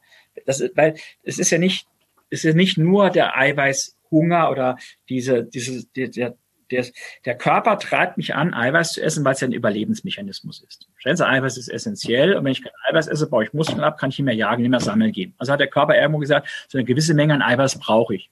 Ja, so. Und dann treibt er mich morgens, wenn ich aufstehe, dieses Eiweiß zu futtern. Aber dieser Eiweißhunger ist schon weg, wenn ich ein, nicht meinen ganzen Eiweißbedarf gestillt habe, sondern man sagt, wenn ich auf diese ominösen 0,8 Gramm pro Kilogramm Körpergewicht komme. Das ist der Mindestmenge. Das heißt, der Körper sagt, jetzt habe ich so viel Eiweiß, dass ich überleben kann. So. Und da greifen ja noch andere Mechanismen. Das heißt also, allein der Eiweißhunger ist es nicht, aber es ist ein großer Faktor. Ja? So. Und deshalb sage ich, diesen Faktor kann ich natürlich Essen ausschalten. Ja, also wenn ich das weiß, dann esse ich morgens schon mal ordentlich Eiweiß, dann habe ich schon mal diesen einen Teil, der mich zum Essen antreibt, sprich Hunger, habe ich schon mal weg. Ja, da esse ich im je nach Studie zwischen 200 und 600 Kilokalorien weniger. Also nicht 1000 Kalorien weniger, nicht 2000, sondern im Schnitt 400. Ja, wenn ich noch weniger essen will, weil ich sage, ich habe bisher 3000 gefuttert, aber ich will ja auf 2000 kommen, muss ich noch ein paar andere Sachen machen. Ja, dann esse ich viel Gemüse, damit der Bauch voll ist zum Beispiel. Ich sage, vielleicht schaffe ich den Verbrauch noch hoch, indem ich Sport mache. Also es gibt nicht diese eine Sache, die das ganze Problem löst. Das wäre zu schön. Das wäre toll. Mhm, ja? ja, ja, das wäre ja dann die Wunderformel. Und, und, zu viel Eiweiß ist, kann ja auch wieder ein Problem dann sein. Ja, also von daher Von daher äh, mit Maß und Ziel. Nur wir haben eher das Problem, dass wir im Moment halt zu wenig Eiweiß essen. Also vielleicht nur eins. Das hat mich unheimlich beeindruckt. Ich, mal gucken, ob ich es noch zusammenkriege. Also das haben die auch untersucht, diese beiden Australier. Die haben quasi geguckt bei den Amerikanern, ich glaube in den 70er Jahren war es, ist das Gewicht ständig hochgegangen. Werden ja immer dicker die Leute, bei uns ja genauso.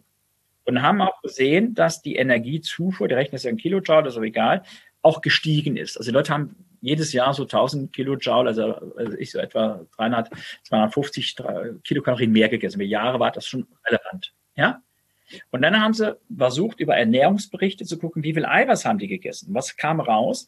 Die haben zwar immer mehr Kalorien gegessen, aber immer gleich viel Eiweiß. Das heißt, die Konstante war das Eiweiß. Und dann haben die den Begriff äh, geprägt, den finde ich ganz spannend, die Eiweißverdünnung. Was heißt das? Ich sage jetzt mal ganz einfach, ihr Körper treibt sie an. Ich sage jetzt mal, bis sie, sag mal, 50 Gramm Eiweiß gegessen haben, nur als Zahl. Ja? So. Wenn ich jetzt ein Lebensmittel esse, was Eiweiß pur hat, habe ich ja relativ schnell diese 50 Gramm Eiweiß bei wenig Kalorien. Also 50 Gramm Eiweiß wären, wären 200 Kilokalorien. Ja? Wäre ein Steak zum Beispiel.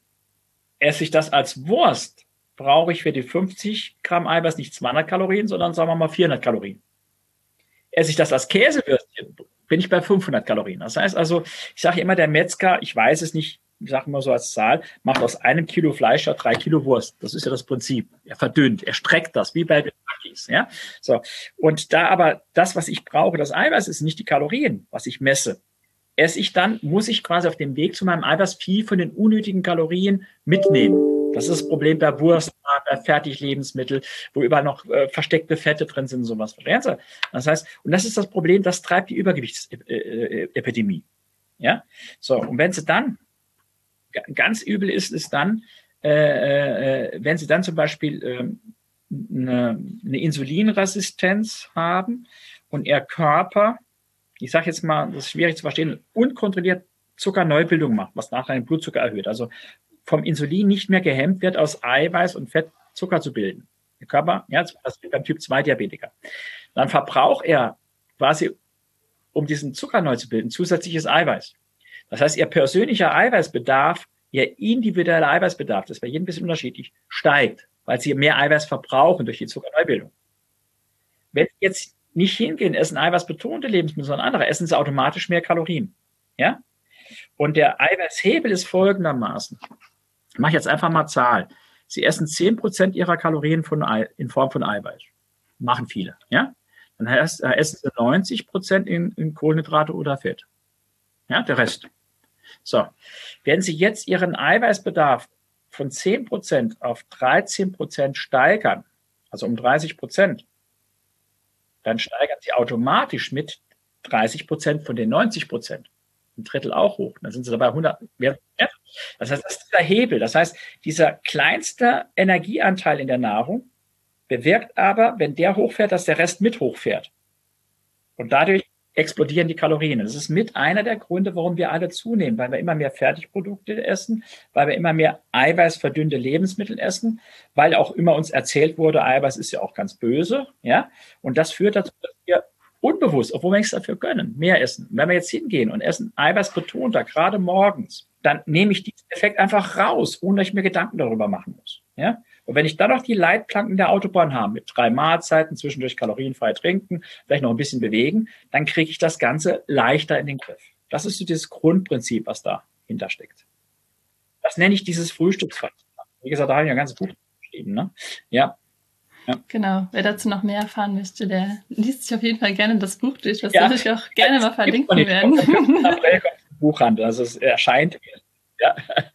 Aber im Geheimrezept Eiweiß, was wir da stehen haben, steht, steht auch vieles da drin. Also das baut ja aufeinander auf. Ja, also dieses Buch Geheimrezept Eiweiß sind ja auch diese Methoden Leberfasten, Bodymeat, Frühstücksfasten ist da auch schon drin beschrieben. Ja, also das heißt, diese beiden Bücher thematisieren das. Äh, in Deutschland ist ja der Streit mehr Kohlenhydrate, weniger Fett und sowas. Und Eiweiß ist so der vernachlässigte Nährstoff. Der wird immer nur weg damit. Ja, der eine sagt viel, viel Kohlenhydrate, es gibt auch die Welle viel, viel Fett und was weiß ich alles. Ja, aber letztendlich glaube ich, ist es gar nicht so entscheidend, wie viel von dem einen oder dem anderen. Wichtig ist, dass ich meinen individuellen Eiweißbedarf decke. Der Rest reguliert sich dann nach Vorlieben von alleine, glaube ich. Ja, deshalb äh, äh und am Ende, ähm, ne, Sie kennen den Begriff ausgewogene Mischkosten, schon mal gehört, ne? Ja, das ist was empfohlen wird. Aber wenn ich dann nachlese, was ist eine ausgewogene Mischkosten, heißt es 55 Prozent der Kalorien, also mehr als die Hälfte Kohlenhydrate, maximal 30 als Fett und 10 bis 15 als Eiweiß. Hä? Ist das ausgewogen? 10, 15, 30, 55? So, ich sage von allem etwa ein Drittel. 20 bis 30 Prozent der Kalorienform von, von Eiweiß, 30 bis 40 als Fett, 30 bis 40 als Kohlenhydrate. Wenn ich abnehmen will, 20 bis 30 als Kohlenhydrate, dann vielleicht ein bisschen mehr Eiweiß, wenn ich wenig Kalorien esse. Also letztendlich von etwa jedem ein Drittel und dann das eine hoch, wenn ich mich viel bewege, Kohlenhydrate, das andere hoch, relativ gesehen Eiweiß, wenn ich wenig Kalorien esse. Also da muss ich es individualisieren. Das heißt, für mich sind alle drei Nährstoffe, ich sage mal in Anführungszeichen, gleichberechtigt. Also es hört sich immer so an, als wäre ich gegen die Kohlenhydrate. Das stimmt so nicht. Ich bin nur dagegen, dass man überwiegend sich von Kohlenhydrate ernährt und sich dabei nicht bewegt. Das passt nicht übereinander. Wenn Sie sich viel bewegen, müssen auch viele Kohlenhydrate essen. Ja, das aber es sollte immer trotzdem, im Verhältnis zu setzen. Ja, also es, ja. Ist, es, ist, deshalb gibt's kein Kleid, das jedem passt. Das heißt also, äh, Sie müssen immer gucken, wen habe ich vorher. Ich, ich, ich mache auch Ernährungsberatung bei Menschen mit Untergewicht. Ja, also nochmal, Sie können sich vorstellen, es ist eine andere Ernährungsberatung, als wenn Sie abnehmen wollen. Ja, das heißt, ich muss mal wissen, was ist denn das Ziel? Was ist denn das Problem? Ja, wo wollen wir denn hin? Wen habe ich denn vor mir? Ja, also wenn Sie jetzt sagen, ich, ich kann, äh, ich, ich bin Veganer, dann kann ich Ihnen nicht sagen, ess dreimal die Woche Fisch und Fleisch oder irgendwas. Dann sagen Sie, mache ich nicht. Ja? Oder, oder wenn Sie sagen, jetzt, ich bin jetzt Muslim, dann sage ich, kann ich Ihnen mit Schweinefleisch, was ich eh nicht will, aber könnte ich mit sowas auch nicht kommen. Ich muss ja gucken, oder Sie haben irgendwelche Unverträglichkeiten. Sie haben eine Galaktosemie, da ist Milch für Sie Gift, oder verstehen Sie? Also, das heißt, ich muss erst mal wissen, wo stehen Sie denn überhaupt, ja? Dann muss ich unterscheiden, sind Sie, also wenn Sie, äh, ich habe einen Mann äh, bei mir im Kurs gehabt, der hat von 160 auf paar 80 Kilo abgenommen, ja? So. Und dann ja, aber in anderthalb Jahren sowas. Also da, mir geht es nicht um die Kilozahl. Mir geht es darum, dass da eine Kollegin zu dem gesagt hat, ja, sie haben sicher viel Sport gemacht, ne? Also damit sie das geschafft haben, sowas. Da hat er die angeguckt, hat gelächelt und gesagt, gehen Sie mal mit 130 Kilo joggen. Das geht nicht. Er sagt, er sagt, seit ich unter 90 bin, beginne ich jetzt Sport zu machen. Vorher ging das gar nicht. Und mit 160 gehen sie auch in kein Schwimmbad mehr rein, weil sie alle nur noch angeklotzt werden. Und ins Fitnessstudio gehen sie auch nicht rein. Ja, das heißt, äh, da, da wird so manchmal suggeriert, also da muss ich mit anderen Mitteln da hinkommen und dann kann ich Sport machen. Ja, äh, das heißt, wenn ich dem gesagt hätte, hier, mach Nordic Walken, geh joggen, der hätte gesagt, wie soll ich das denn? Mir tun die Knie weh. Äh, ja, so. Das heißt, ich muss immer gucken, wen habe ich vor mir, wie, wie kann ich den abholen. Manche, wenn es Ehepaar sind, empfehle ich den Tanzkurs als Sport. Wenn sie da gerne tanzen gehen, super. Ja, und der andere die Muckibude, was weiß ich. Ja? Also, also müssen da ein bisschen beraten und dann müssen wir auch gucken, auch beim Essen, was hat er für Vorlieben oder was will der nicht und sagt er, um Gottes Willen Fleisch, ökologischer Fußabdruck geht gar nicht. Da kann ich dem zehnmal erklären, was ich will, Bio und hoch und runter, der will das nicht essen. Ja, und ich bin ja nicht einer, ich muss ja die Leute nicht bekehren, ich bin ja kein Missionar, sondern ich bin ja ein Dienstleister. Das heißt, Sie sagen mir, wo Sie stehen und ich gucke dann, dass ich in Ihrer Situation ja, ihnen helfen kann. Ich bin nicht dazu da, irgendwas zu überzeugen. Das ist nicht meine Aufgabe.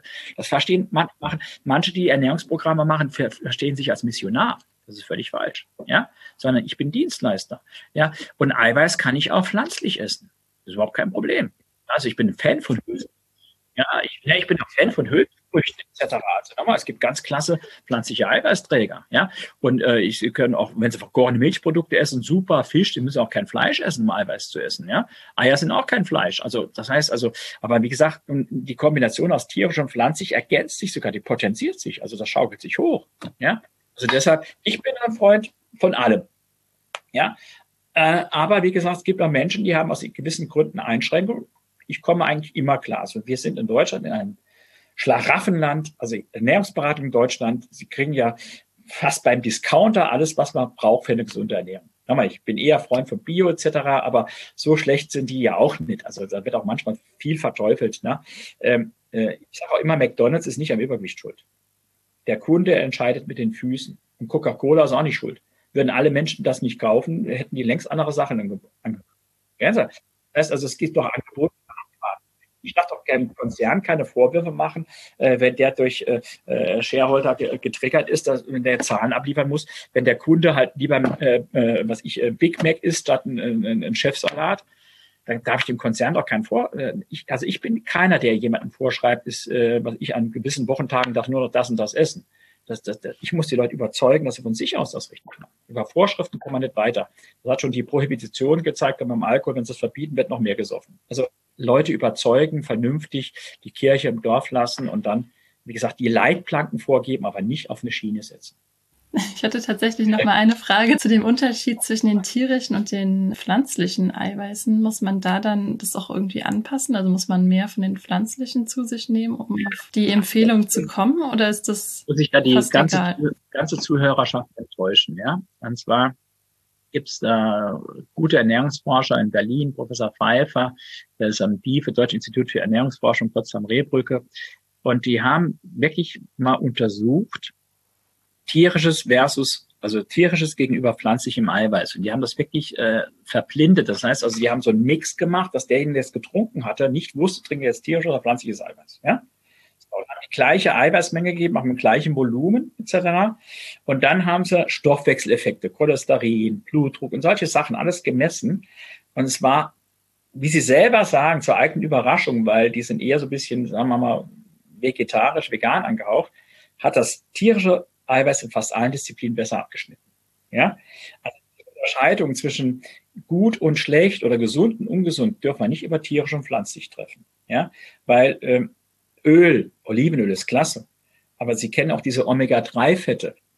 Und die pflanzlichen Omega-3 nutzen uns so gut wie nichts, weil wir brauchen langkettige und das machen andere Tiere für uns. Ja, also das heißt, das gesündeste Öl ist eigentlich ein tierisches Öl in Anführungszeichen. Und Butter ist gesünder als Margarine, obwohl die aus Sonnenblumenöl gemacht wird. Ja, das heißt aber, ähm, ich will jetzt nicht sagen, dass äh, mir geht's gar nicht drum besser oder schlechter, sondern mir geht's drum sowohl als auch. Ja, weil die Kombination steigert sich. So. Jetzt gibt es aber Gründe, warum der eine das eine lieber hat und der andere das andere. Nochmal, das, die Unterschiede waren noch nicht riesig. Also letztendlich nimmt sich das nicht viel. Ja, aber die biologische Wertigkeit ist halt äh, vom, vom, vom Steak höher als von Soja. Ist einfach so. Ja, Körper kann es besser verwerten. Wir waren Jäger und Sammler. Ist einfach so. Und hätten wir nicht gejagt, gäbe es die Menschheit nicht mehr. Das weiß man heute aufgrund von Studien. Wir könnten unser Energiebedarf über Sammeln nicht decken. Ja, so. Jagd haben wir aber, das ist wichtig, wir haben kein, äh, blöder Vergleich, kein Tönniesfleisch gejagt, sondern wir haben wirklich eigentlich Bio-Natur Omega-3 gejagt. Vögel, Fische, gesammelt haben wir auch Eier, Pilze, Beeren. Wir haben ja kein Vollkornbrot gesammelt, keine Schokolade, äh, auch keine Osterhasen mit Glöckchen dran, das haben wir ja alles nicht gesammelt. Verstehen Sie? Das heißt also, aber wir waren Jäger und Sammler, also wir haben gesammelt, sagen wir mal, sammeln überwiegend pflanzlich, aber gejagt war überwiegend tierisch. Ja, so und der, deshalb kam der Steinzeitmensch auch auf eine relativ hohe Eiweißzufuhr von 30 fast 40 Prozent seiner Kalorien vor von Eiweiß. Ja? Äh, äh, bei dem ging es aber auch darum, nicht zu verhungern. Also der, der, der musste reinziehen, der brauchte Kraft und Muskeln. Ja? Also deshalb diese Unterscheidung tierisch, pflanzlich, gesund, nicht gesund, die, die ist, ähm, äh, wie soll ich sagen, altbacken, die ist nicht zu halten. Aber wir müssen das wirklich differenzierter sehen. Ja, aber nochmal, Sie können sich rein pflanzlich kerngesund ernähren. Sie brauchen aber aus Gesundheitsgründen, nochmal aus Gesundheitsgründen, auch nicht auf Fleisch zu verzichten. Ja, so. So einfach ist muss jeder für sich entscheiden, kauft er beim Bauern um die Ecke, wie ist sein ökologischer Fußabdruck. Das muss jeder für sich entscheiden. Da bin ich der Ideologe, nicht der Missionar, da halte ich mich raus. Ich habe nur das aus Gesundheitsgründen objektiv, so gut ich es kann, zu beurteilen es gibt ja diese Western Style Diet. Ich sage ja mal ganz einfach, also die, äh, der Saal, ich komme aus dem Saarland, der macht seinen, seinen Grillschwenker, trinkt fünf Flaschen Bier dazu, isst seinen Kartoffelsalat dazu, macht die Grillsoße, die aus Zucker besteht darüber. Das ist kein gesundes Essen. Nochmal, ja, also ich kann jetzt sagen, automatisch, wenn einer Fleisch ist, ist es gesund. Die meisten machen Mist daraus. Äh, sag mal, der, die Leute, die sich vegan oder vegetarisch ernähren, machen sich me meistens mehr Gedanken darüber die rauchen auch weniger, machen auch mehr Sport. Und der Lebensstil ist deshalb auch der Faktor, warum der das in früheren Studien auch als gesunder dargestellt wurde. Ja, diese, diese Effekte sind ein, ein Bias, also eine Verzerrung durch den Lebensstil, nicht durch die Ernährungsweise per se. Ja, so, das heißt, ob ich äh, mich gesund oder nicht gesund ernähre, hat nichts damit zu tun, ob ich mich vegan, vegetarisch oder sonst wie ernähre, sondern wo ich in meiner Gruppe die Lebensmittel auswähle. Ja, also die, die Spaghetti und das Brot und die, die Nudeln und äh, Reis, das ist alles vegetarisch oder vegan. Sie? Brauche ja keine Eiernudeln. Harzweizen. Und trotzdem essen sie dann viel zu viele Kohlenhydrate und zu wenig Eiweiß. Das ist nicht automatisch dadurch gesund. Und wenn sie nur Pflanzenfette essen, dann haben sie halt das Problem, dass ihnen dann vielleicht die Omega-3 fehlen. Sei dann, ja, so. Und bei Vitamin D müssen sie dann auch gucken, gut, das bilde ich eh durch die Sonne. Aber äh, wenn sie wenig Cholesterin im Blut haben, können sie auch schlecht Vitamin D bilden. Also so ganz so einfach ist es nicht, dass man sagt, durch eine bestimmte Ernährungsform löse ich das Problem. Ich muss am Ende immer drüber nachdenken, was ich esse.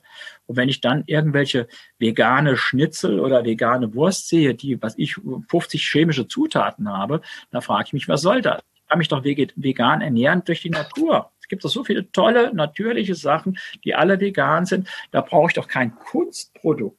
Weil da rege ich mich ein bisschen auf, weil wir sagen heute in der Ernährungsberatung natürliche Ernährung, also naturbelassene Ernährung ist eigentlich das Beste, weil der Körper dann selbst regulieren kann. Und hochverarbeitete Lebensmittel, die die Industrie verändert, dass mein Körper nicht mehr kennt, was er isst, ja, äh, die, die führen dazu zu einem, sagen wir mal, Fehlverhalten beim Essen. Und dann baue ich jetzt unter dem Siegel gesund hochverarbeitete Lebensmittel, die mir vorgaukeln, es wäre Fleisch, es ist aber keins. Da frage ich mich, was ist da alles drin? Und da muss ich zumindest, das hat nichts mit veganer Ernährung zu tun. Nochmal, Gemüse, und ich sage ja, also die Basis einer gesunden Ernährung ist Gemüse und kohlenhydratarmes Obst. Das ist komplett vegan da unten. Ja, das ist die Basis, keine Frage. Dann kommen halt Eiweißträger, da kann muss man gucken.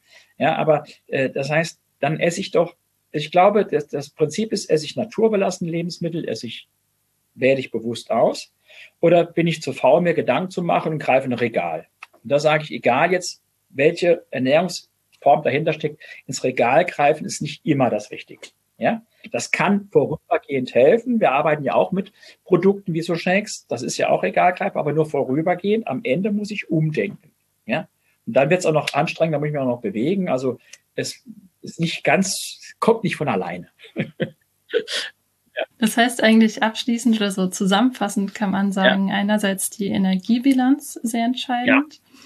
dann aber auch dass man auf die Zwischenmahlzeiten achten sollte und jetzt nicht fünf, sondern eher drei Hauptmahlzeiten zu sich nehmen sollte. Ja.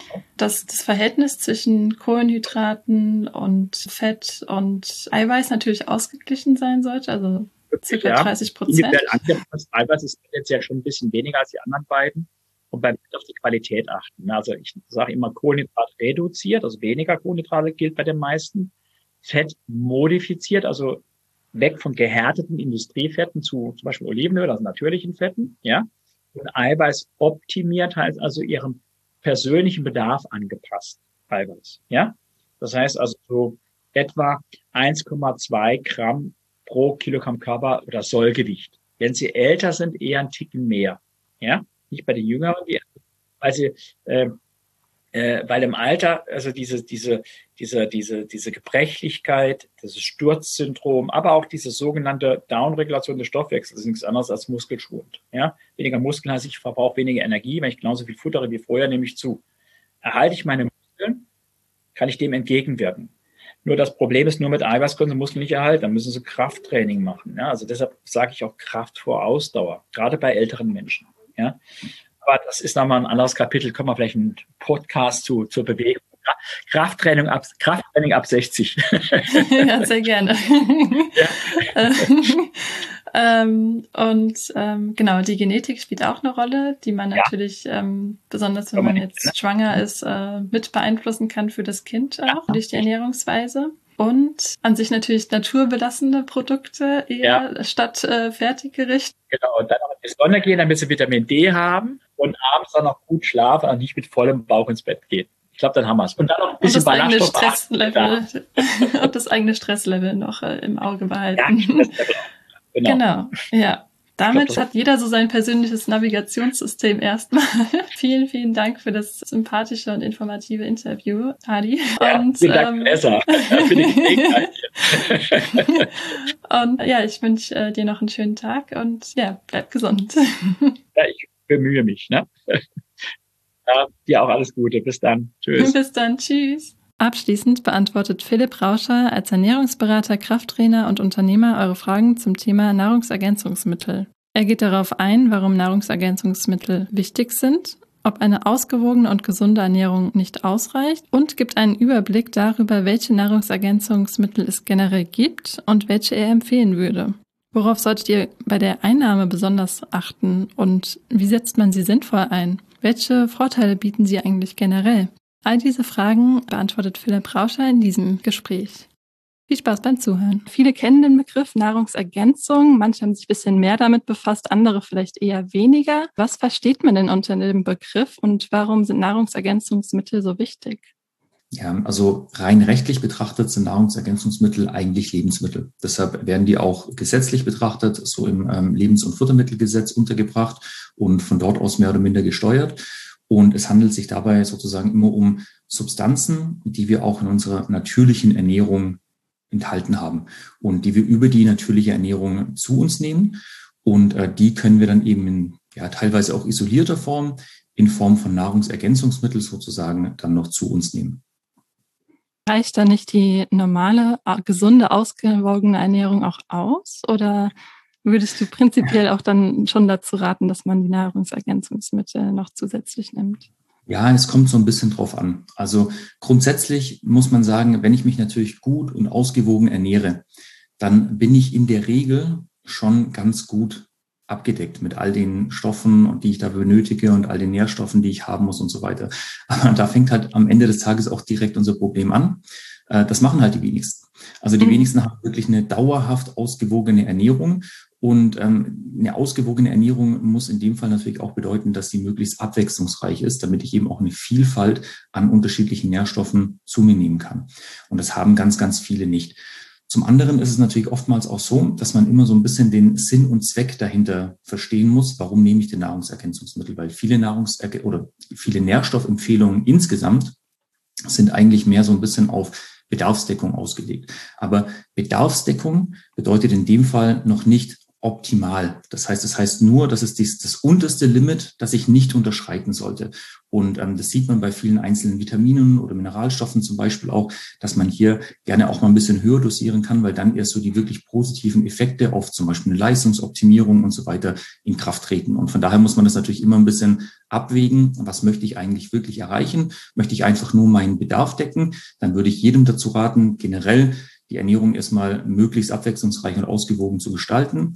Möchte ich eine Optimierung erreichen, dann kann es möglicherweise sinnvoll sein, dass ich äh, mit Nahrungsergänzungsmitteln arbeite. Und wenn ich jetzt wirklich messbare Mangelzustände habe, dann sollte ich definitiv zumindest kurzfristig mit Nahrungsergänzungen arbeiten. Wenn man dann quasi feststellen möchte, ob der Bedarf gedeckt ist oder nicht, ist dann immer zu empfehlen, auch wahrscheinlich einen Bluttest zu machen vorher. Oder würdest du auch sagen, man kann auch pro forma schon mal Nahrungsergänzungsmittel zu sich nehmen? Ja, es gibt so ein paar Nahrungsergänzungsmittel, da macht das durchaus Sinn. Wenn ich zum Beispiel weiß, dass ich ähm, wenig Fisch esse, äh, wenig fetten Fisch esse, dann macht es definitiv Sinn, zum Beispiel mit Omega-3-Fettsäuren zu supplementieren. Und da kann dann auch nicht viel schiefgehen. Bei anderen Werten, nehmen wir jetzt vielleicht mal zum Beispiel Eisen oder ähm, Vitamin D, da ist es natürlich extrem sinnvoll, im Vorfeld einen Test zu machen. Den kann man dann entweder beim Arzt machen, den kann man dann aber letztendlich auch teilweise selber machen. Also es gibt jetzt heutzutage auch schon solche Home-Kits, wo man das mhm. Ganze dann auch ähm, testen kann. Da macht es definitiv dann Sinn, im Vorfeld ein bisschen äh, zu schauen, wo stehe ich denn aktuell, um dann wirklich auch herauszufinden, macht es Sinn, hier was einzunehmen und vor allem macht es auch Sinn oder wie macht es Sinn, diese Nahrungsergänzung dann auch zu verwenden. Es gibt ja eine sehr, sehr große Anzahl an verschiedenen Nahrungsergänzungsmitteln. Welche gibt es denn insgesamt? Ja, also es gibt natürlich ganz unterschiedliche Möglichkeiten. So ganz klassisch betrachtet sind Nahrungsergänzungsmittel sicherlich erstmal Vitamine und Mineralstoffe. Aber jetzt heutzutage ist es natürlich schon auch so, dass wir ja auch noch zum Beispiel äh, Proteine haben, wir arbeiten mit Aminosäuren, es gibt Möglichkeiten, mit verschiedenen Pflanzenextrakten zu arbeiten und so weiter, die dann als Nahrungsergänzungsmittel deklariert sind. Also hier gibt es wirklich eine riesige Bandbreite, die man jetzt so nicht ähm, direkt zusammenfassen kann. Aber ähm, ja, das hat sich, ich sag mal so, auch die, das Angebot hat sich in den letzten Jahren und Jahrzehnten ja wirklich exponentiell entwickelt. Da sind ja auch zum Teil Begriffe dabei, die man vielleicht auch noch nicht so kennt, wie jetzt Ginkgo oder auch ja, Grüntee-Extrakte, Guarana zum Beispiel. Hast du da auch irgendwie Erfahrungswerte zu diesen verschiedenen Nahrungsergänzungsmitteln? Ja, hier sind wir natürlich sicherlich schon so ein bisschen äh, in, einem, in einem spezifischen Bereich drin, wo es dann mhm. auch wirklich darum geht, ich sag mal, so ein bisschen die, die Leistungsfähigkeit zu optimieren. Also speziell so beim Ginkgo, das ist ja ein Nootropika letztendlich, ähm, wo es dann darum geht, die Gedächtnisleistung zu optimieren und so weiter. Also da sind wir schon über der Bedarfsdeckung mehr oder minder hinaus. Da muss man natürlich auch sagen, jetzt zum Beispiel Ginkgo, das ist jetzt nichts, was ich, äh, was jetzt essentiell wäre. Also die Flavonoide, die ich damit aufnehmen möchte, das ist nichts, was jetzt irgendwo essentiell ist. Also tendenziell natürlich auch fraglich, ob wir das so als Nahrungsergänzungsmittel ähm, nehmen oder deklarieren sollten. Es kommt halt in Pflanzen vor, die zum Beispiel in unserer Ernährung vorkommen und wir können es dann eben als ähm, Extrakt nutzen. Da geht es dann speziell zum Beispiel darum, die ähm, Durchblutung im Gehirn zu verbessern und den Sauerstofftransport im Gehirn zu verbessern. Dadurch kann es zu einer verbesserten Gedächtnisleistung kommen und das nehmen dann ähm, sehr viele Menschen zum Beispiel gerne ja, wenn es darum geht, ähm, die, die Performance, die mentale Performance zu optimieren, im Job ein bisschen besser zu, äh, zu performen, während Lernphasen und so weiter. Beim Guarana hingegen ist es mehr so ein Energiestoffwechselding. Also da sind wir mehr so in diesem Koffeinbereich, wo es darum geht, so einen Energieboost äh, zu bekommen, der im Vergleich zum Koffein ein bisschen länger anhält. Also Ende des Tages ist ähm, im Guarana der, der Wirkstoff äh, letztendlich auch das, das Koffein, das es ausmacht. Aber im Vergleich zu einem, äh, zu einem reinen Koffein dass ich jetzt zu mir nehme oder wenn ich jetzt beispielsweise auch einfach Kaffee trinken würde, ähm, habe ich beim Guarana den Vorteil, dass es langsamer abgegeben wird. Das heißt, wenn ich jetzt also zum Beispiel eine Tasse Kaffee trinke, dann wird das Koffein sehr schnell ähm, abgegeben und ich habe einen sehr schnellen Energieschub. Und beim Guarana ist das eher so, dass ähm, die Koffeinmenge langsam abgegeben wird, einen längerfristigen Energieschub. Deshalb wird das Ganze auch sehr häufig äh, kombiniert, dass man da das Maximale letztendlich rausholen kann. Also so kann man das auch so ein bisschen klassifizieren, diese unterschiedlichen mhm. Nahrungsergänzungen. Und das ist auch gut zu wissen für alle, die das äh, mal ausprobieren wollen oder da auch den Unterschied zwischen Koffein und Guarana noch nicht kannten. Auf welche Nahrungsergänzungsmittel sollte man denn grundlegend aus deiner Erfahrung achten? Also wahrscheinlich dann die Vitamine, Proteine, Fettsäuren?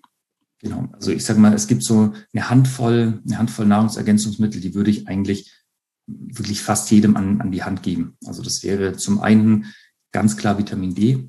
Also Vitamin D ist ein, ähm, eigentlich jetzt so streng genommen gar kein Vitamin, sondern hat eigentlich eine, eine hormonähnliche Funktion, ist aber unglaublich wichtig für unseren Körper. Also speziell jetzt auch so in diesen Pandemiezeiten nimmt es nochmal ähm, richtig an Fahrt auf, weil zum Beispiel unser, unser Immunsystem hat einen wahnsinnig hohen Vitamin D-Verbrauch. Das bedeutet, ähm, Vitamin D führt zum Beispiel dazu, dass unsere Immunzellen erstmal aktiviert werden, dass sie so ein bisschen aus der Trägheit rausgelöst werden und ähm, erstmal richtig reagieren. Und ähm, das ist mit auch zum Beispiel ein Grund, warum man äh, sehen kann, dass in, in ersten Studien zumindest äh, die sehr stark darauf hindeutet, dass Personen, die einen, einen schweren Verlauf haben oder einen schwereren Verlauf haben, ähm, gerade im, im Covid-Bereich, dass äh, diese Personen oftmals an Vitamin D-Mangel äh, letztendlich leiden, einfach weil dann das Immunsystem gar nicht so richtig in, in Fahrt kommt.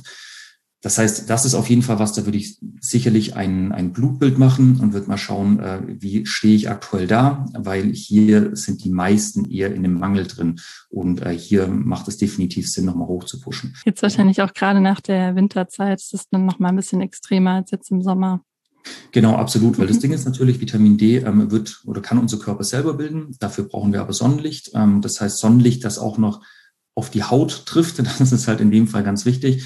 Ähm, und das ist halt heutzutage ein Riesenproblem, weil wir uns natürlich auf der einen Seite, selbst wenn wir Sommer haben, ähm, oftmals im Innenraum aufhalten. Das heißt, wir bekommen gar nicht diese Dosis an Sonnenlicht ab, die wir zum Beispiel benötigen würden, weil ich sage mal, in der idealen Welt sind wir sozusagen im Frühjahr und Sommer viel draußen und äh, haben, haben wenig Kleidung an, so dass äh, wir im Prinzip mhm. viel Sonnenlicht auf die Haut bekommen. Dadurch kann unser Körper dieses Vitamin D bilden und auch speichern. Dann kommen wir auch ganz gut über die Wintermonate. Aber in unserer echten Welt, in unserer realen Welt ist es halt so, dass wir oftmals dann äh, ja langärmlich angezogen sind. Das kann einfach auch sein, ich muss einen Anzug anziehen oder ein Hemd bei der Arbeit oder wie auch immer. Dann habe ich schon mal, bin ich viel im Innenraum und wenn ich dann mal draußen bin, habe ich wenig äh, Sonneneinstrahlung auf meine Haut und dann komme ich natürlich schon mit relativ geringen Speichern in die dunkle Jahreszeit rein. Und äh, dann verbrauche ich eben ganz viel Vitamin D und komme in diesen Mangelzustand. Und wenn dann natürlich auch noch irgendwelche ähm, Erkältungswellen rumgehen oder sonst irgendwas, wo dann der, der Vitamin D-Verbrauch in meinem Körper auch noch sehr, sehr hoch ist, dann wird's unterm Strich natürlich blöd. Also dann äh, mhm. äh, komme ich ganz schnell in so einen Mangel rein und man muss ganz klar sagen, also fast jeder äh, in Deutschland oder so im, im, Dachraum leidet wirklich an einem, an einem Mangelzustand äh, von Vitamin D. Und da sind wir dann im Prinzip auch genau an dem Punkt, den wir schon angesprochen hatten die Empfehlungen, die bei Vitamin D ausgesprochen werden, das ist so, wenn man den, den Blutwert anguckt, eher immer die Empfehlung für den unteren Mindestwert. Also wirklich so nur um den Bedarf gerade mal zu decken. Aber der, der optimale, ähm, der, der optimale Zustand ist um ein teilweise drei bis vierfaches höher, äh, wenn es mir dann wirklich darum geht, dass ich äh, mein, mein Immunsystem wirklich optimieren möchte und vor allem auch ja, es ist auch so ein bisschen ein gute Laune-Hormon. Also wenn man einen hohen mhm. Vitamin D-Spiegel hat, das merkt man einfach. Man ist einfach insgesamt ausgeglichener, man ist äh, glücklicher. Deshalb wird auch ganz viel bei, bei Personen, die die depressive Verstimmung haben und so weiter, wird auch häufig der Vitamin D-Spiegel gemessen. Ähm, und dort stellt man auch sehr häufig Mangelzustände fest. Und äh, gerade wenn es dann eben auch ja, Sommer wird, weiß man selber einfach viel rausgehen. Allein dieses Sonnenlicht äh, macht schon gute Laune und das, mhm. das Vitamin D oder die Vitamin D-Produktion ist da sicherlich mitunter ein, ein Punkt, der da mit reinspielt. Sollte man das dann auch mit K2 immer kombinieren oder? Ja, das, das, kommt so ein bisschen drauf an. Also das ja. K2 ist ja meistens damit drin, weil ich sage mal, Vitamin D3 hat auch noch den Nutzen, dass es das Kalzium in die Knochen einlagern soll. Das ist also mit ein wichtiger Nutzen ähm, von, von Vitamin D. Deshalb auch für Frauen ganz, ganz wichtig, wenn es so um diese ähm, Osteoporose äh, Vorsorge geht, dort mit Calcium und Vitamin D3 arbeiten, weil das eben dazu führt, dass äh, das Calcium in die Knochen eingelagert wird und die Knochen dann dadurch gestärkt werden. Jetzt ist es aber nur so, dass ähm, Vitamin D alleine nicht nur oder das Calcium nicht nur in die Knochen einlagert, sondern generell auch ins Weichgewebe möglicherweise. Das heißt äh, zum Beispiel in Gefäßwände, in ähm, Gewebe und so weiter beziehungsweise auch in Organe. Und dort hat das Calcium halt überhaupt nichts zu suchen, sondern dort ist es dann wirklich schädlich. Und das Vitamin äh, K2 hilft eben, dass genau das nicht passiert, sondern dass sozusagen das Weichgewebe vom Calcium, von der Calciumeinlagerung verschont bleibt und dann ähm, dieses Calcium wirklich verstärkt in die Knochen eingelagert wird.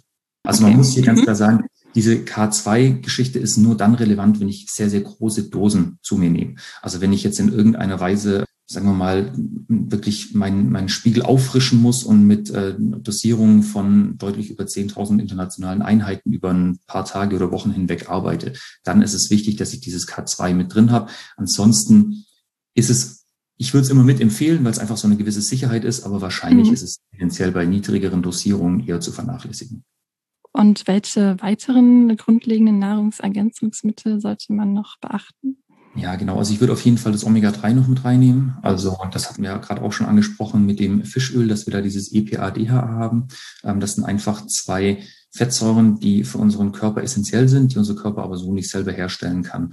Und ähm, hier haben wir eben hohe Konzentrationen in einer sehr hohen Bioverfügbarkeit im Bereich der, der Fischöle. Also wenn wir da irgendwie ähm, Lachsölkapseln und so weiter sind da immer eine ganz gute Möglichkeit äh, einzunehmen. Das ist was, das ich regelmäßig einnehmen würde. Wenn man jetzt eher vegan unterwegs ist, ähm, gibt es dort mittlerweile auch sehr gute Algenextrakte. Die haben zwar einen sehr geringen EPA-Anteil, aber einen sehr hohen DHA-Anteil. Das heißt, es wäre aber zumindest mal eine ganz gute Alternative.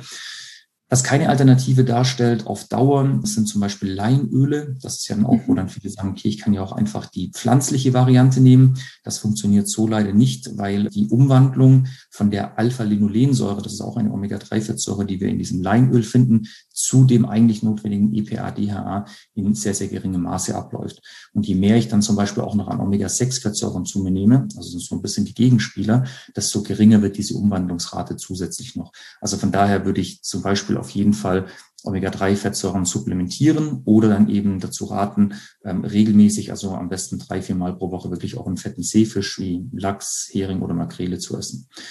Ja, und last but not least wäre halt auch noch Magnesium ein sehr spannendes Thema. Magnesium ist einfach natürlich ein Mineralstoff, der an weit über 300 äh, Stoffwechselreaktionen in unserem Körper beteiligt ist. Äh, das heißt so im Bereich des Energiestoffwechsels auch. Und ähm, von daher ist es eben auch wichtig, dass wir dort einen guten Ausgleich haben. Hier kommt es aber natürlich auch sehr stark auf die Qualität an, ähm, weil hier haben gibt es ganz unterschiedliche Möglichkeiten. Also wir haben organische Verbindungen oder anorganische Verbindungen, die dann von unserem Körper unterschiedlich gut aufgenommen werden. Das heißt, äh, die im Darm unterschiedlich gut resorbiert werden. Also gute Möglichkeiten zum Beispiel wären Magnesiumcitrat oder ähm, Magnesiumbisglycinat. Äh, und das sind im Gegensatz zu zum Beispiel Magnesiumoxid deutlich bessere ja, Formen vom Magnesium, die wir dann nutzen können. Also das sind mhm. so die, die Top drei, die ich irgendwo auf jeden Fall mal anraten würde. Ansonsten ist sicherlich Protein immer noch ein, ein großes Thema, ähm, aber das kommt jetzt wirklich auch sehr stark darauf an, wie die restliche Ernährung ausfällt. Also wenn ich jetzt wirklich eine sehr proteinreiche Ernährung habe, dann wird mir eine zusätzliche Proteinzufuhr über irgendwelche Proteinshakes äh, keinen wirklichen Nutzen mehr bringen. Also da ist es dann mhm. wirklich interessant, wenn ich meinen Bedarf über die normale Ernährung gedeckt habe, dann ist alles gut. Ähm, wenn ich dann wirklich vielleicht noch irgendwie jetzt im, im Bereich Kraftsport unterwegs bin, Muskelaufbau, Sport oder ich möchte abnehmen, dann können solche, äh, solche Proteinzusätze und Ergänzungen noch hilfreich sein. Was versteht man denn unter dem EPA und DAH-Anteil, für die, ja. die es noch nicht äh, kennen?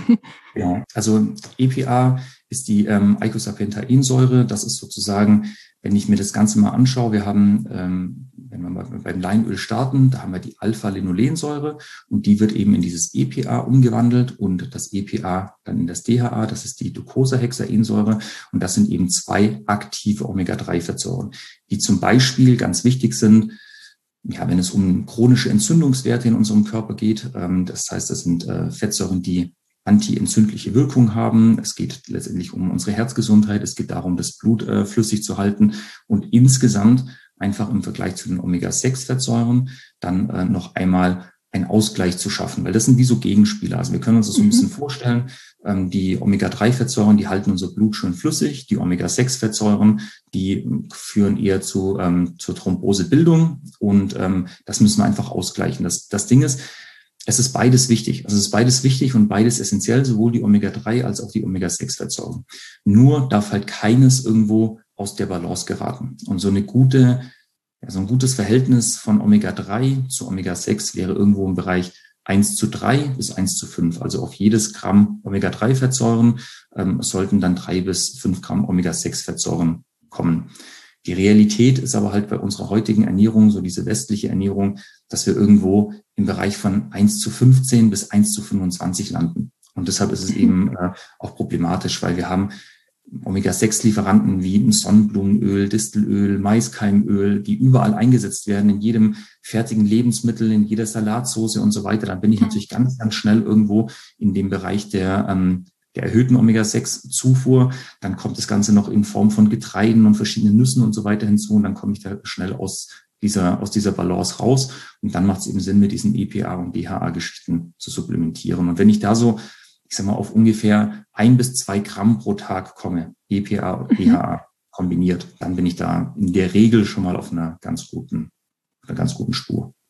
Okay, das ist auch nochmal gut zu wissen. Also das, das Gleichgewicht im Körper ist ja eh immer wichtig, ähm, aber dass man da dann auch immer noch auf diese Werte nochmal achten sollte. Das ist auch eine gute ja. Geschichte, um das mal, äh, mal zu messen, weil da gibt's auch so, ja. wenn man Messungen macht, zum Beispiel den Omega-Index, den Omega-3-Index, den kann man da ganz gut messen und kann dann mal sehen, wie stehe ich denn aktuell da.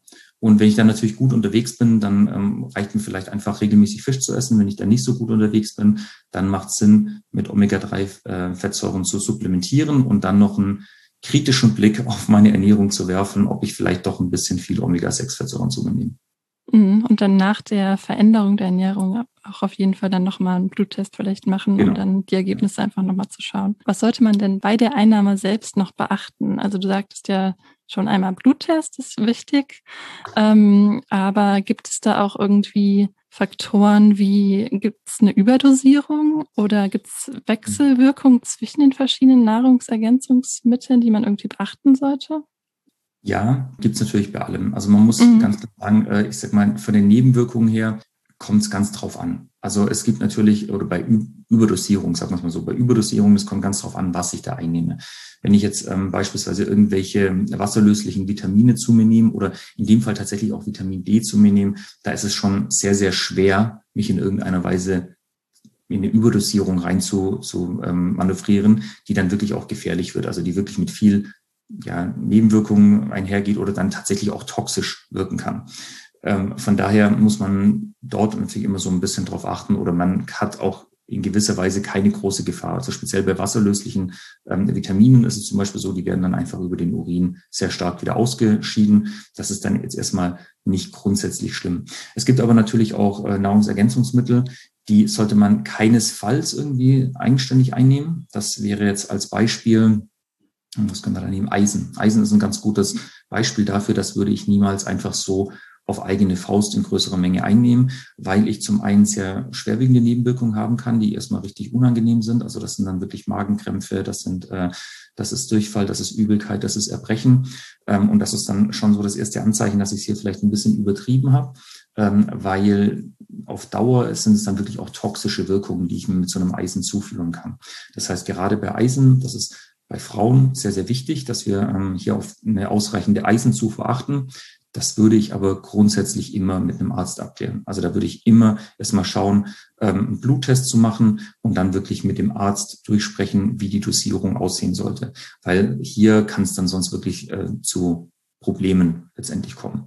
Ansonsten Wechselwirkungen gibt es natürlich sicherlich auch unter vielen Nahrungsergänzungsmitteln oftmals, aber eben auch zum Beispiel mit Medikamenten. Also wenn ich jetzt mhm. in irgendeiner Weise ein blutverdünnendes Mittel zu mir nehmen muss aus irgendeinem Grund, äh, dann sollte ich meinen Arzt darüber informieren, wenn ich jetzt zum Beispiel anfange, mit größeren Mengen an Omega-3 zu arbeiten, weil eben die Omega-3-Fettsäuren zu einer äh, ja, zum, dazu führen können, dass das Blut einfach ein bisschen flüssiger wird. Und wenn ich natürlich dann noch einen Blutverdünner dazu nehme, äh, dann kann das ganz schnell irgendwie so ein bisschen ins, ja, eine überschießende Wirkung haben. Mhm. Sagen so, da müssen Kontraproduktive wir werden. Ja. Genau. Dann, dann muss man natürlich ganz klar sagen, dann hat man das den tollen Zustand erreicht sozusagen, dass man vielleicht dann die Medikamente ein bisschen reduzieren kann oder auf jeden Fall anpassen muss, weil man vielleicht über die normale Ernährung und über Nahrungsergänzungsmittel da schon einen Rieseneffekt ähm, mhm. erreichen kann. Das wäre natürlich der optimale Fall eigentlich, dass man alles genau. über die Ernährung beziehungsweise Nahrungsergänzungsmittel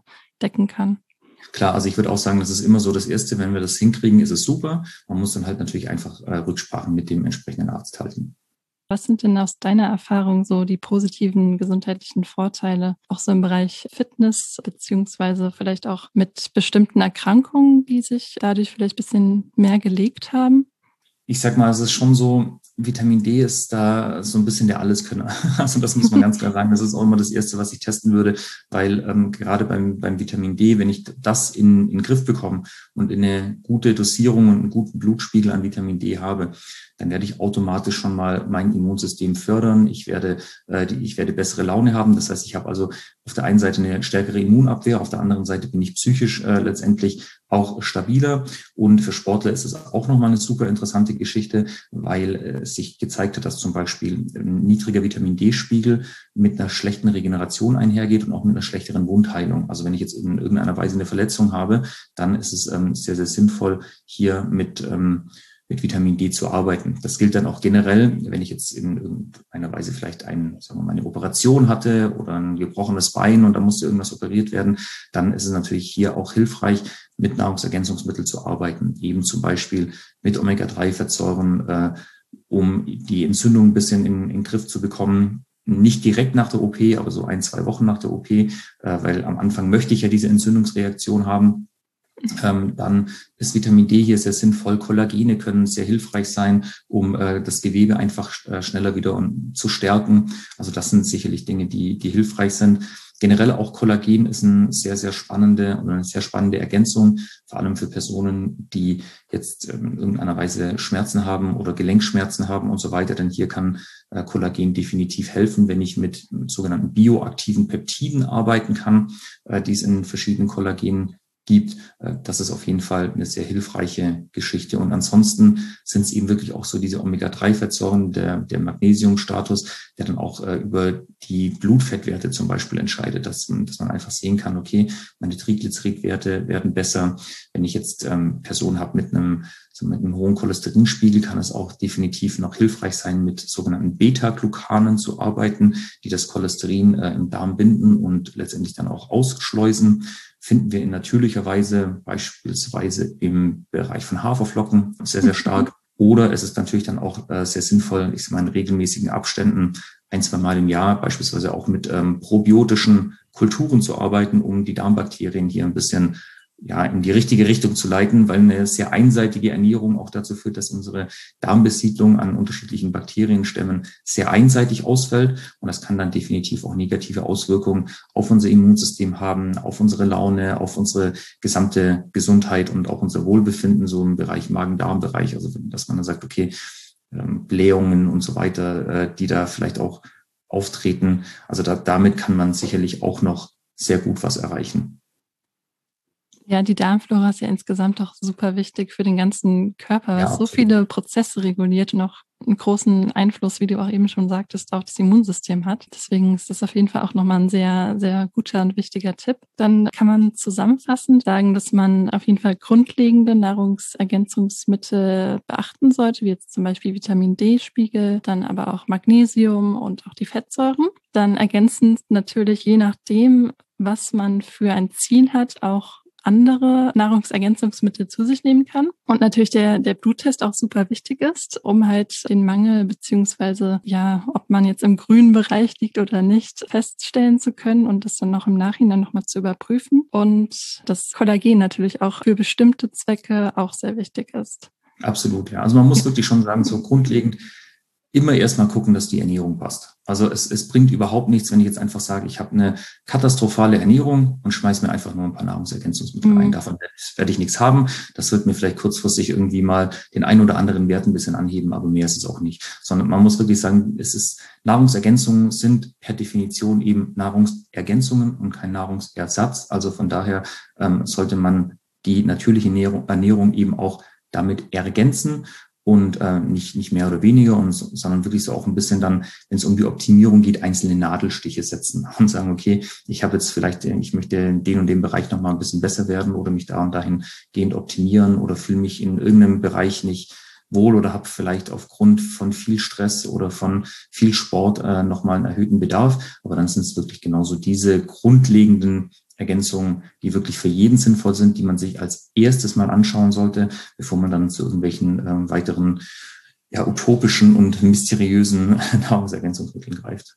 Und für den Sportler unter euch ist natürlich dann auch Protein im Kraftsportbereich sehr wichtig und der Vitamin D-Mangel, den du eben schon angesprochen genau. hattest. Genau. Absolut. Ja. ja. Super, dann vielen Dank, dass du die Fragen für uns beantwortet hast und unsere Hörer und danke dir für das Gespräch. Ja, ich danke, dass ich dabei sein durfte. Tschüss. Ciao. An dieser Stelle möchten wir uns bei allen Interviewgästen für die Expertise auf diesem Themengebiet bedanken. Wenn ihr noch mehr von Unkas Gemika, Dr. Hadi Walli und Philipp Rauscher erfahren möchtet, dann schaut auf jeden Fall in unserem Bleibt gesund Podcast vorbei. Denn hier findet ihr nochmals ausführlichere Interviews zu diesen und weiteren Themen. Außerdem lohnt sich der Blick ins Buch für weitere Informationen. Die passenden Links zu den jeweiligen Büchern findet ihr auch hier unten in den Show Notes. Welche Gesundheitsfragen habt ihr noch? Schickt sie uns gerne über unsere Webseite oder auch über Social Media. Wir freuen uns auf eure Nachrichten. Bis zum nächsten Mal und bleibt gesund.